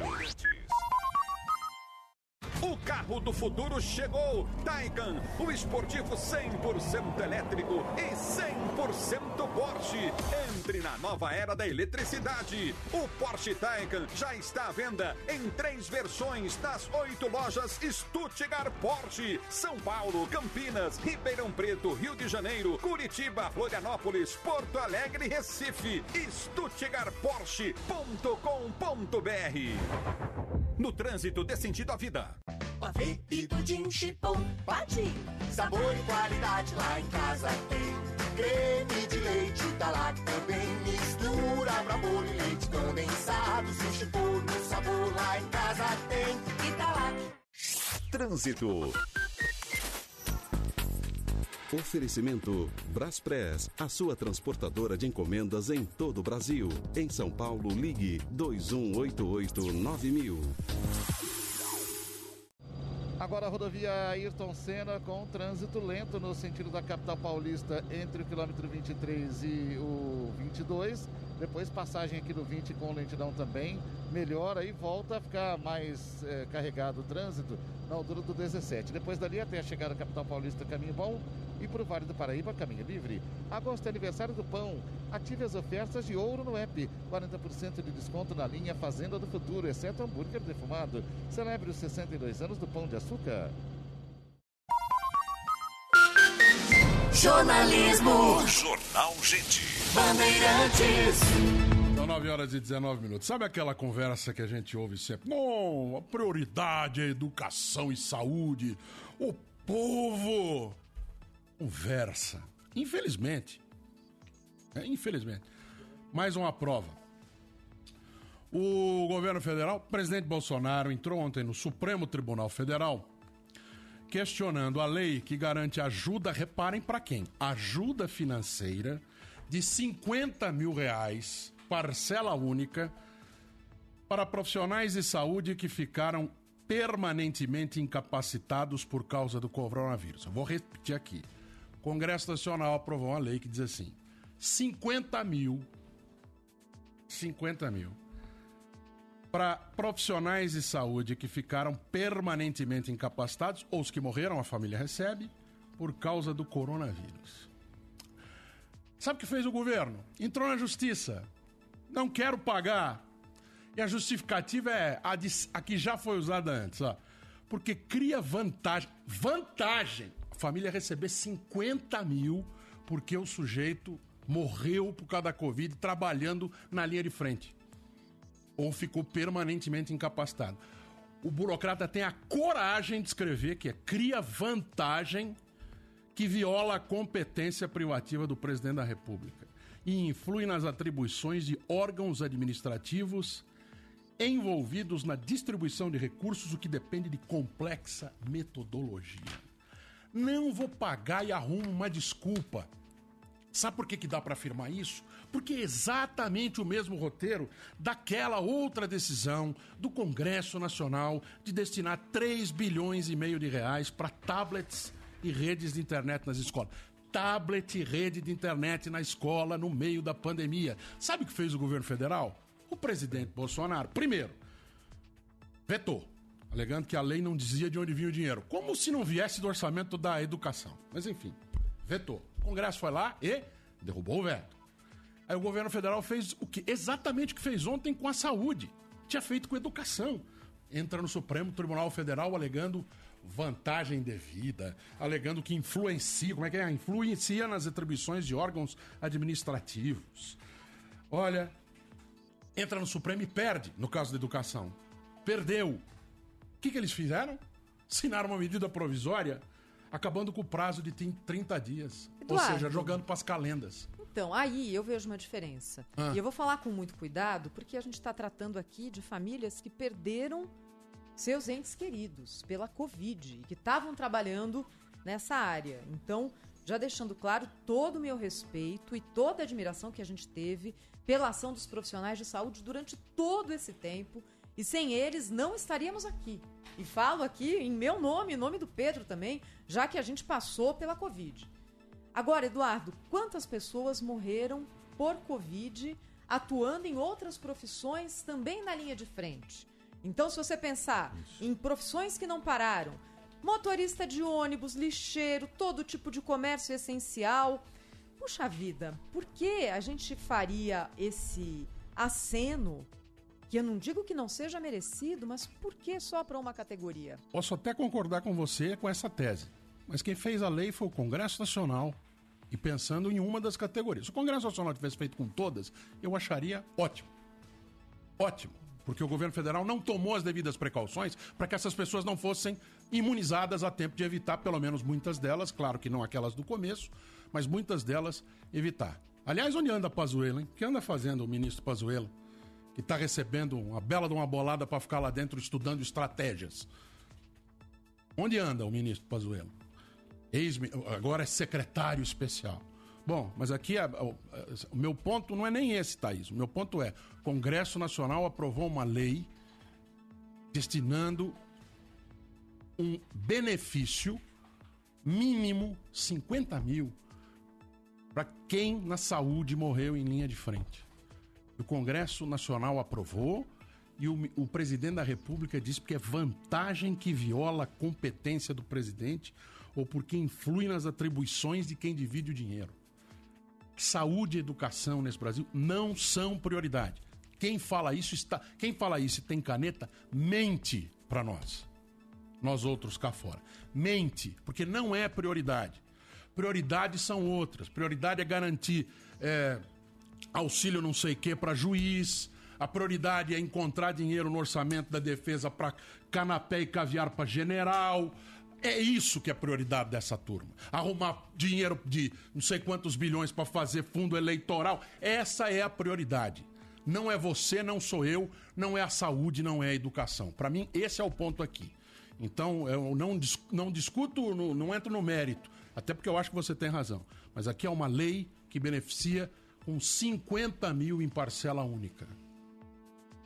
Aqueles que morreram ou que ficaram permanentemente incapacitados. Ou seja, não podem mais trabalhar pela nossa saúde. E o Congresso Nacional aprova e o presidente da República diz: olha, para isso aqui não tem dinheiro.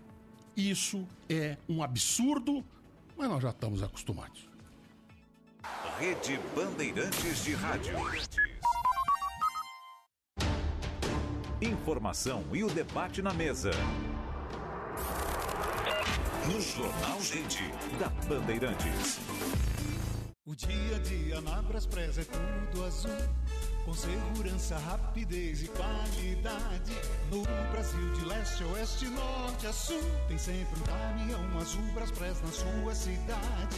Tarifas na medida e pronto atendimento. Informações em real time com precisão. E pela Aeropress, sua encomenda vai de avião. Braspress, a sua transportadora de encomendas em todo o Brasil. Trânsito. Oferecimento Braspress, a sua transportadora de encomendas em todo o Brasil. Em São Paulo, ligue 2188-9000. Falando agora aqui pelo nosso helicóptero para o corredor norte-sul, para quem vai no sentido do aeroporto de Congonhas, lento desde a, desde a Praça Campo de Bagatelle até a Avenida do Estado, depois da Estação da Luz até a ligação leste-oeste. Nesse trecho do corredor, quem segue para a Zona Norte vai bem.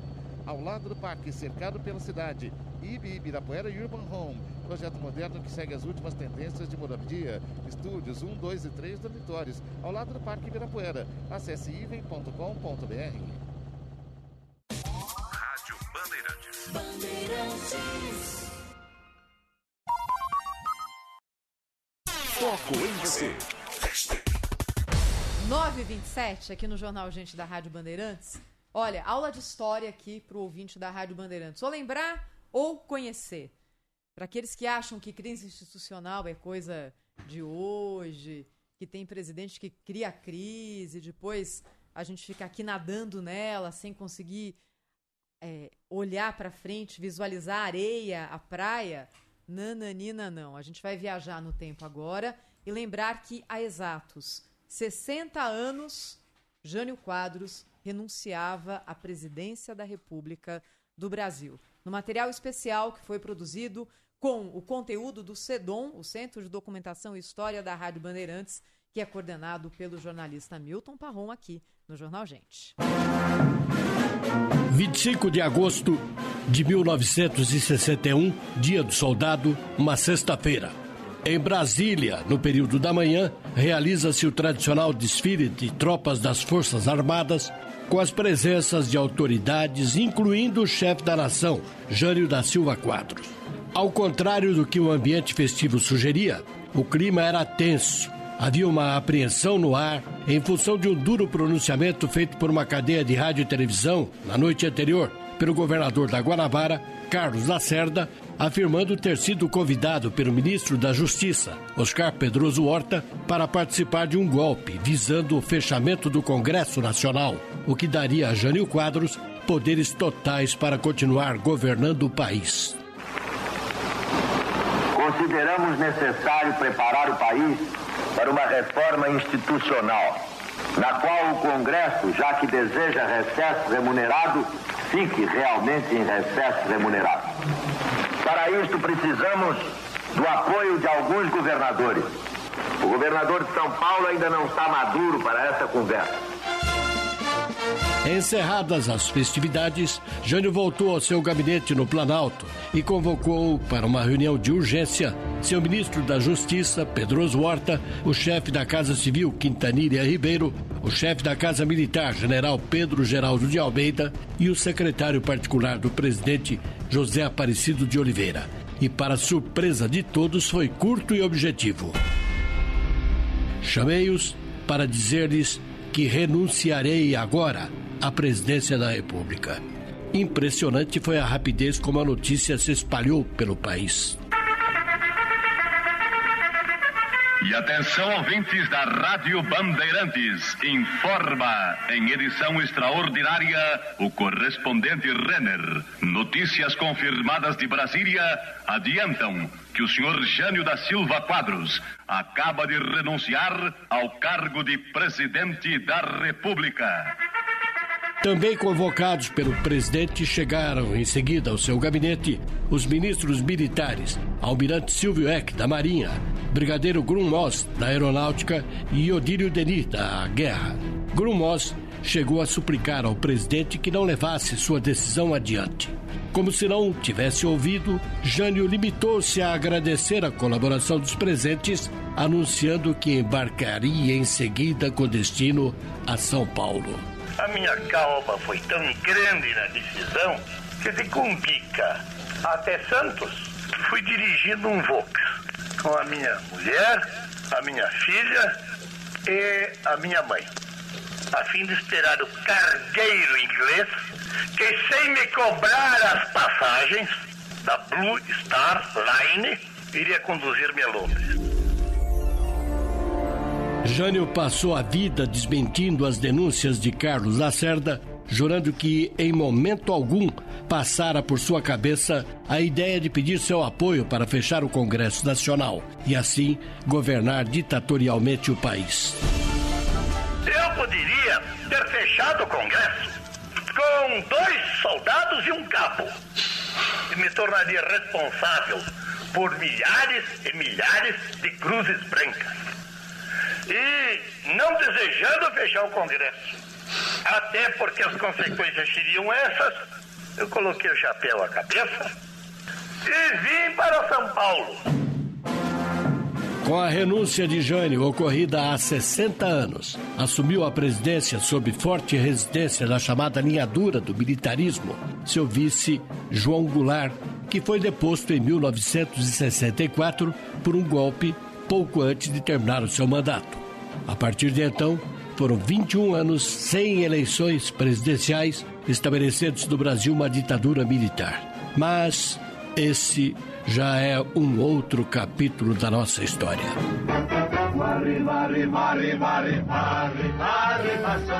Nada se cria, tudo se transforma, né? Acabamos de ouvir aí o ex-presidente Jânio Quadros falando em fechar o Congresso com dois cabos e um soldado. Nada se cria, tudo se transforma. Em 24 de agosto de 54, o presidente Getúlio Vargas deu um tiro no peito. É, Data de ontem. No 25 de, de agosto, hoje completando-se 60 anos, a essa hora da manhã, o presidente Jânio Quadros estava saudando o Exército, que é dia do Exército. Seis horas depois, ele estava num avião vindo para São Paulo, ex-presidente, por causa das. A frase que ele nunca falou, né? Forças ocultas. Tá aí o Nelson Valente, historiador da história, historiador da trajetória do Jânio, que não me deixa mentir. Mas nada se cria, as coisas se transformam. Ou como diz, essa é a lei de Lavoisier, né? Mas como dizia o Chacrinha, nada se cria, tudo se copia. Inclusive as frases dos golpistas, né? São 9 horas e 33 minutos. O juiz Antônio Marcelo Rímola, da segunda vara civil do Fórum Regional de Itaquera, na zona leste de São Paulo, foi punido, se é que dá para falar que ele foi punido, né, pelo órgão especial do Tribunal de Justiça de São Paulo. Com o quê? Com aposentadoria compulsória. O que, que quer dizer isso? Ele não trabalha mais e continua recebendo seus vencimentos. É a punição máxima que existe para juízes pela nossa legislação. O mais interessante é o seguinte: por que, que ele foi punido? Porque não ia trabalhar, primeiro, e segundo, porque levava água, garrafinhas d'água do fórum para casa. Não é brincadeira, é verdade isso aqui. Aconteceu no ano passado, ele foi flagrado com Ai, ai. 14 garrafinhas d'água dentro da mochila. Teve que se explicar, o caso foi para a corregedoria. Nossa, Aliás, que palmas. Palmas pro, pro presidente do Tribunal de Justiça que conseguiu dar celeridade. Pela primeira vez eu vejo um caso resolvido em um ano. Demorou demais ainda, né? Mas pros padrões da nossa justiça, que é muito lenta. Ainda mais para julgar os seus. Então, para julgar os seus, Eduardo, num processo disciplinar no Tribunal de Justiça de São Paulo, o órgão especial sentenciou e disse o seguinte: ele não tem condições de ser juiz, que é o que a sociedade conclui nesse momento. Se você trouxer essa notícia para qualquer pessoa que tem um pensamento médio, né, um, um pensamento justo, é, ao julgar a conduta desse magistrado, a resposta vai ser essa: não há condição dele continuar à frente da magistratura. Então ele levava garrafinhas d'água, isso aumentou o gasto do Fórum de Itaquera. O responsável pela compra de águas lá, Thaís, chegou a verificar que se comprava 6 litros de água por dia. Falou: peraí, alguma coisa está acontecendo aqui. Não tinha esse consumo todo de água, né? E aí descobriram então que era esse magistrado que levava 14 garrafinhas de água por dia para casa dentro da mochila escondida e ele foi colocado então para fora do Tribunal de Justiça de São Paulo. Lamentavelmente, a pena que ele recebe é a aposentadoria compulsória, que como eu disse Mas aqui, vai ficar sem as garrafinhas, né? vai ficar sem as garrafinhas, mas vai ficar com um vencimento aí de 20, É. 30 mil reais por Vai mês. poder comprar centenas de garrafinhas. Mas ele roubava todo dia, né? É um, é um, é um juiz de direito. Aliás, ô doutor Eduardo Siqueira, se liga aí, hein? Algum perdeu garrafinha, o senhor pode perder carteirinha. é Essa que o senhor usou aí na frente de um guarda civil há uns meses na praia pra dizer que era acima do bem e do mal. Aliás, onde anda o doutor Siqueira, hein? Onde anda o doutor? Será que está trabalhando? Será que está despachando, decidindo a vida das pessoas? no Tribunal de Justiça, olha, não trabalhar e levar água para casa é, como diria o Salomão. Alô, Salomão, é de cabo de esquadra, hein? Tóquio. Marine, uma seguradora completa para você ir mais longe. Fale com seu corretor. Tóquio Marine, traz agora. Indicadores econômicos. Agora 9h36, dólar começa o dia em queda leve aqui de 0,1%, vale agora R$ 5,25. Está recuando nessa semana.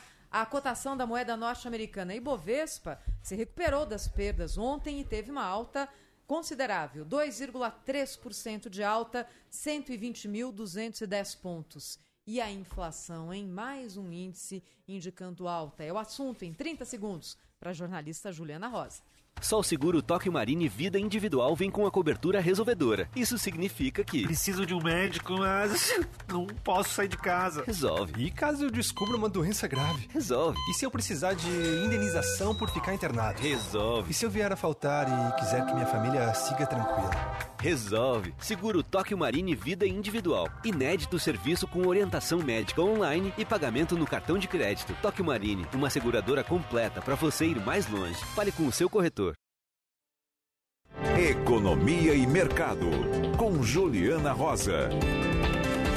Às 9h37, Juliana Rosa e mais um índice indicando que a inflação não está de brincadeira, né, Ju? Bom dia. Bom dia, Thaís, Pedro, bom dia, Edu, bom, bom dia. dia você ouvinte. Bom pois dia. é, é impressionante que a gente não para de dar notícia ruim da inflação, né? O negócio parece que não tem freio. Maior inflação para agosto desde 2002, alta de 0,89%, é maior do que a alta de julho e nos últimos 12 meses, que dá uma ideia aqui para gente de inflação em um ano, já em 9,3%. É muito pesado. Se você imaginar que a gente tem um desemprego recorde ainda no país, a gente tem muita gente que está endividada e, e, a inflação está prejudicando muito a recuperação econômica. Quando você olha o que está subindo, é quase tudo. Então tem essa outra questão. Não é uma coisa né, que você gasta de um lado e consegue economizar do outro. O IBGE acompanha nove grupos de despesas. Dos nove, oito subiram.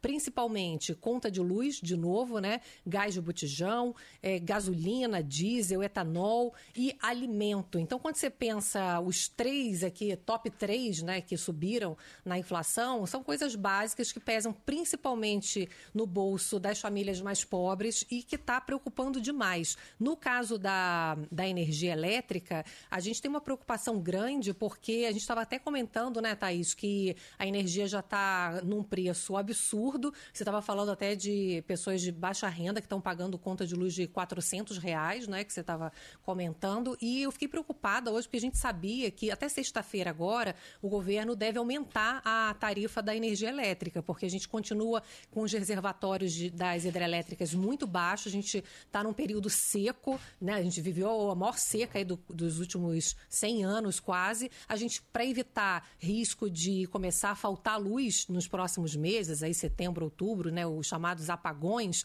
o governo está tentando primeiro evitar que as pessoas consumam mais energia e aí aumenta a tarifa. E, por outro lado, as geradoras de energia dizem que está muito caro e que o, o, a tarifa hoje não está compensando o que eles estão gastando para gerar energia. Eu, você imaginar hoje, Thaís, está nove e pouco, você abre sua conta de luz, o, a cada 100 kW está 9,49, aqui, se eu não me engano. E a gente tinha uma expectativa de aumentar para 11 e pouco. Agora, hoje, os jornais dizem que a Agência Nacional de Energia Elétrica estuda aumentar para 20. É por isso que eu perguntei, viu, Juliana, para o professor Delfim Neto, que participa com a gente aqui, essa questão da crise hídrica. Não há uma manifestação de governadores de estado, do governo federal. Parece que a situação está tranquila. Ninguém fala nada a respeito do assunto que para os especialistas está prestes a estourar. Então, vamos lá. A gente tem discutido muito sobre escolha de recursos públicos, né? Que tem um monte de preocupação hoje, porque é, o Congresso, o governo tem gastado mais do que o necessário e não tem focado no essencial. Bom, energia elétrica é essencial. E se você imaginar que conta de luz está sofrendo por conta de seca, a agricultura também. A gente teve um primeiro semestre positivo no, no, no agronegócio, mas agora o segundo semestre é de. A gente tem vários problemas em culturas por conta da seca. E o governo está fazendo ali uma política para evitar faltar água, né? Faltar luz e tal. E aí a agricultura começa a sofrer com menos irrigação também. Olha que loucura. A gente está num, numa situação que é aquilo que a gente tem discutido muito aqui. Caramba, será que recurso público nesse momento não é fundamentalmente para ser usado para proteger justamente os mais vulneráveis, para a gente aumentar a proteção social, para a gente fazer algum tipo de política de, de controle de preços, né? Para que a gente não, não repasse tudo para o consumidor nesse momento. As pessoas não têm dinheiro para comer, né? Não tem, a gente estava falando, as pessoas não têm dinheiro para comprar carne, não tem dinheiro daqui a pouco para pagar conta de luz, né? Então falta um, um, olhar, não é isso. Até a Thaís tem falado isso. Ah, não é isso, você não tem que fazer, joga para o consumidor. Não é assim que se faz política pública. A gente está vivendo uma situação de grande dificuldade na economia, né? Como é que faz? Dobra a conta de luz? Você estava falando 400 reais, Thaís, vai, vai virar o quê? 800? Entendeu? Não tem condição. A gente está vivendo realmente um problema grave hoje no Brasil, que é a falta de prioridade para a política pública. Ah, né? o, o Pedro citou o professor Delfim, ele falou o seguinte: ninguém está dando bola para isso. Numa situação tão grave como essa, né, Pedro? A pergunta E- foi por isso, pois né? É. Você não E vê citou, ninguém falando por exemplo, sobre a isso. necessidade Agricultura, de que... né? Falou da agricultura. E de que os governos venham a público, claramente, pedir por uma campanha de economia, de consumo de água e energia. Não vai ter outro jeito. Uma coisa simples, né? Não vai ter outro É. jeito. Aqui A também questão é que fazer isso é quase admi- admitir um fracasso. Sim. E é por isso que ninguém está fazendo. Mesma lógica da gasolina. Falta Porque essa um interligação- colchão. Falta um colchão. Tem que ter. Aliás, tem, né? Na gasolina tem a CID, mas virou É, só sorvedor usa, né? de dinheiro. Ah. É um colchão.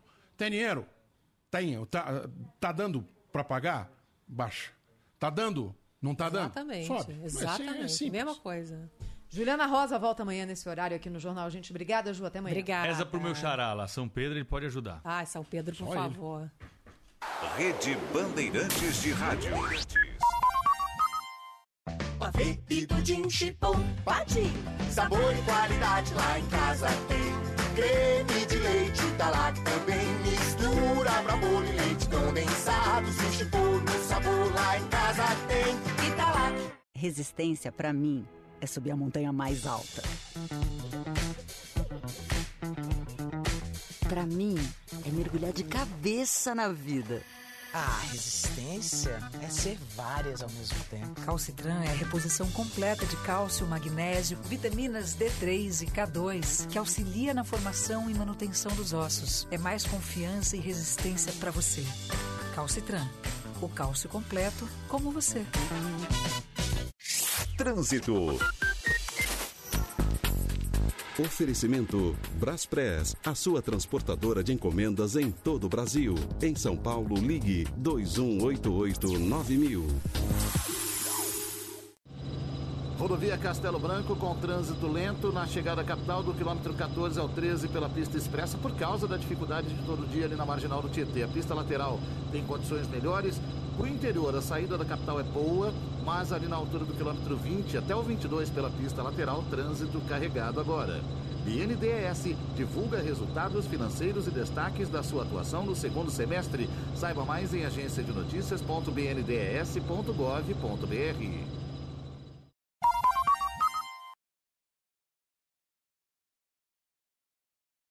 Nove e 45 em ponto, repórter Bandeirantes. Repórter Bandeirantes é um oferecimento de Grupo Souza Lima. Eficiência em Segurança e Serviços. Repórter Bandeirantes. Às 9 horas e 45 minutos, hora oficial do Brasil, na rede Bandeirantes de Rádio. Vamos começar por Brasília. O repórter João Pedro Melo vai falar da CPI da pandemia, que houve, houve hoje o diretor-presidente do FIBBank, FIB Bank. Esse. João Pedro Melo, bom dia. Bom dia, Edu. Bom dia a todos que nos acompanham. Pois é, a gente vai ouvir daqui a pouquinho o depoimento do diretor do FIBBank, o Roberto Pereira Júnior, que já está aqui no Senado Federal e deve esclarecer pontos da negociação com o governo brasileiro para a compra da vacina indiana Covaxin. A principal linha de investigação trata sobre um contrato no valor de 1 bilhão e 600 milhões de reais, que para entrega tinha aí a necessidade de uma garantia no valor de quase 81 milhões de reais. Apesar do nome, o FIB não é um banco e não tem autorização para atuar como instituição financeira. Esse nome surgiu na CPI na semana passada, durante o depoimento de Francisco Maximiano, que em diversos momentos ficou em silêncio. Cada hora um que aparece. 9 horas e 46 minutos, vamos aos Estados Unidos. De volta das férias. O repórter Eduardo Barão, nosso correspondente em Nova York, vai falar sobre a data 31 de dezembro, semana que vem, mantida como limite para a saída das tropas americanas do Afeganistão. Oi, Barão. Olá, bom dia para você, para todo mundo aí no Brasil. Mesmo sob pressão de países aliados, o governo dos Estados Unidos confirmou que vai retirar seus soldados do Afeganistão até o dia 31 de agosto, cumprindo o acordo com os talibãs que dominam a nação asiática. O presidente Joe Biden disse que os soldados vão concluir a remoção dos americanos até essa data, desde que os insurgentes não bloqueiem os acessos ao aeroporto de Cabul. Segundo Biden, quanto antes a missão terminar, melhor. Biden admitiu ainda que um eventual prolongamento das operações no Afeganistão aumentaria os riscos de ataques terroristas contra os Estados Unidos. Segundo a Casa Branca, mais 70 mil pessoas foram retiradas do Afeganistão nos últimos 10 dias. 31 de dezembro, que eu disse, também conhecido, como disse o Barão, como 31 de agosto. 9 horas e 48 minutos. Esse é o repórter Bandeirantes. Sou experiente, mas também moderno. Sou inovação, ação. Sou nacional e sou fundamental. Sou forte. Sou diversos serviços e o melhor custo-benefício. Sou parceria e credibilidade. Sou a sua tranquilidade. Souza Lima. Uma empresa líder com diversos serviços para todas as empresas. Sou tudo o que o seu negócio precisa. Grupo Souza Lima. Gente cuidando de gente, sempre. Quer marcar um golaço em casa? Então tá na hora de ter Sky. TV com programação variada, com canais de esportes, filmes, séries, conteúdos infantis e muito mais. Tudo isso com muita qualidade em imagem e som digitais. Ligue agora mesmo no 0800 940 2354 e assine já. Vou repetir: 0800 940 2354. Sky, a gente se diverte junto e torce junto. Repórter Bandeirantes. Rede Bandeirantes de Rádio.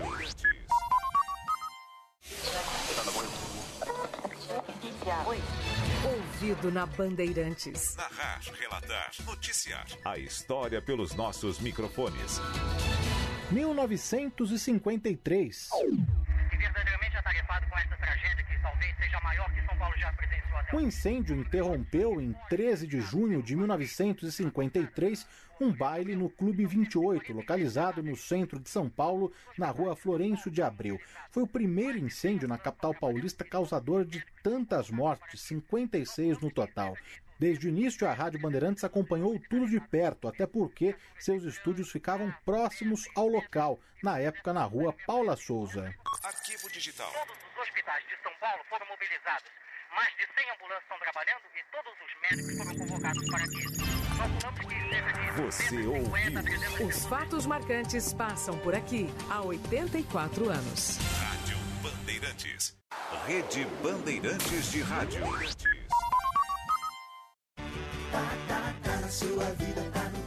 Ofertas desta quarta. Exceto Carapicuíba, Presidente Dutra, Vila Galvão e São Mateus. Lava roupas em pó surf, pacote 2 kg e 400 gramas, 14,37. Cerveja puro malte Império Lata, 350 ml, 2,19. Batata palito congelada com maite, pacote 2 kg, 13,98. Tá na sua vida, tá no Tenda. Sua história faz a nossa. Nossa história tá no Tenda.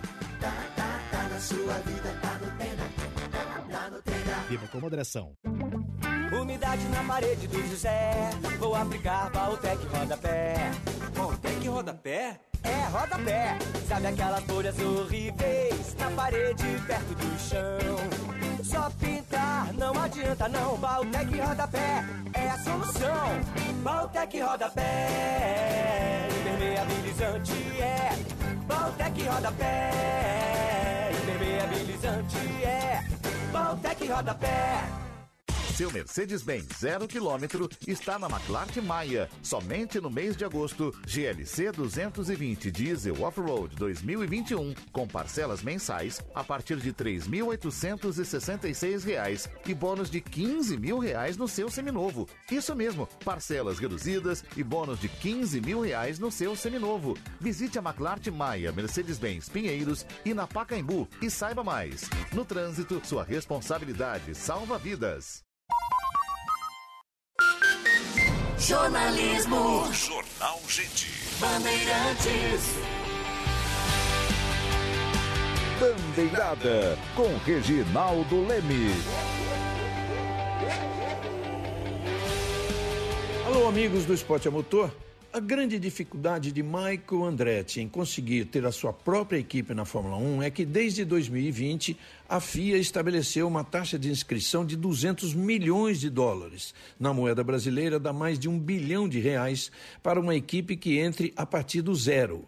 Esta é a razão pela qual Andretti procura se associar a uma equipe já existente e mantém contato com três que já possuem raízes nos Estados Unidos. A Haas, que foi criada no país por Gene Haas, nome importante no automobilismo norte-americano, a Williams, que desde o ano passado pertence ao fundo Dorilton Capital, e a Alfa Romeo, que também tem como investidor o fundo Longbow Finance. A Andretti é uma das grandes da Indy e participa também da Indy Lights, IMSA, que é o Campeonato Norte-Americano de Carros Esportes, Fórmula E e até a V8 Supercars na Austrália.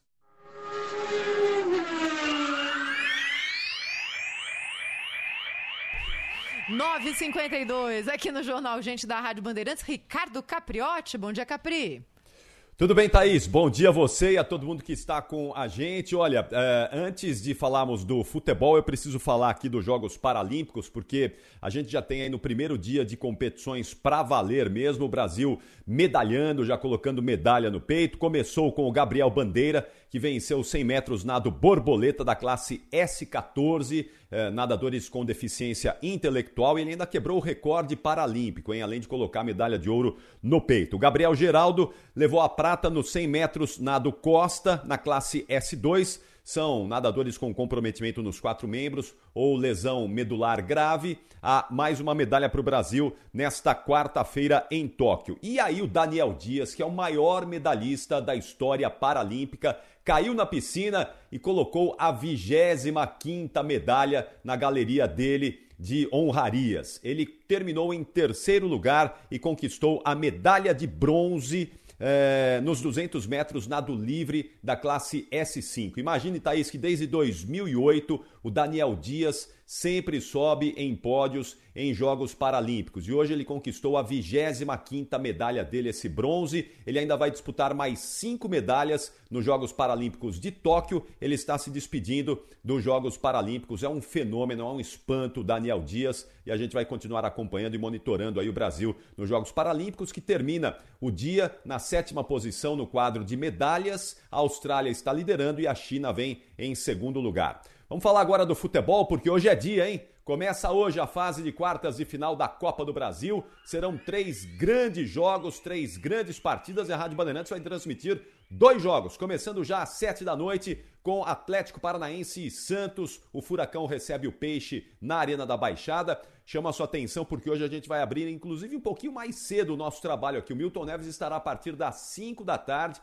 Então atenção, você santista, você que gosta de ouvir futebol pelo rádio, pelo youtube.com barra rádio Bandeirantes Oficial, a partir das 5 horas, o Milton comando concentração e a bola rola às 7. O Rogério Assis vai transmitir o jogo. E logo depois, na sequência, às nove e meia da noite, é a vez do São Paulo. Tricolor recebe o Fortaleza no estádio do Morumbi. Ulisses Costa vai, vai narrar esse jogo com os comentários de dois craques, hein? Do craque Neto e do Careca. Os dois estarão nos comentários hoje. Um comentário de peso para essa partida. Então os times começam a encaminhar a classificação para a próxima fase da Copa do Brasil. Hoje ainda tem mais um jogaço de bola entre Grêmio e Flamengo, também às nove e meia da noite. Esse jogo tem muitas não é? O Renato Gaúcho voltando à Arena do Grêmio, só que agora comandando o Flamengo. Felipão no banco de reservas do Grêmio. A gente vai acompanhar e monitorar esse jogo aqui para os nossos ouvintes. Então é isso. Amanhã a gente fecha essa fase de quartas de final com uma outra partida que nós também iremos transmitir entre Fluminense e Atlético Mineiro. Então hoje o convite está feito, futebol da melhor qualidade para os nossos ouvintes a partir das 5 da tarde, hein, Thaís? Não vai perder a hora não, porque hoje tem muito futebol aqui na Bandeirantes e coisa boa. Boa, obrigada Ricardo Capriotti. 5 da tarde, então, é o começo da programação esportiva noturna da Rádio Bandeirantes. Toda a minha camisa hoje? Bonita camisa, Fernandinha. É, nossa, pergunta pra Juliana se ela sabe o que você falou depois. Não Quem sabe. tem 21 anos não sabe. Não sabe. É, gostou da camisa? Você que tá vendo, né? No, na, na, Vou descrever para o nosso ouvinte. Ela é uma camisa, parece que é de linho, ela é bege, com os detalhes coloridos, lembrando aquelas, aqueles chales incas Uhum. que a gente vê às vezes na feirinha da Praça da República, Esse não é? Essa Vai. é uma camisa que eu trouxe do México. E eu a estou usando hoje porque por muito tempo eu não conseguia usar. Eu engordei 15, 20. Eu emagreci 15, mas eu engordei 20 quilos em 2019 por causa de depressão. Já falei isso aqui. Eu tenho depressão controlada há muitos anos, desde 2005. Eu me consulto com um médico e também faço análise há muitos anos. Mas mesmo assim, quem tem depressão, vez por outra, passa por crises. Algumas mais sérias, algumas mais curtas, algumas menos. Pois em 2019 eu tive uma crise que me fez eh, engordar quase 20 quilos. E durante. Eu tô aqui desde outubro para novembro, que eu, tenho, que, eu, que eu comecei a vir no Gente, depois em janeiro estabeleci como rotina a convite da Thaís Freitas. E desde então eu tenho vindo com camiseta, basicamente.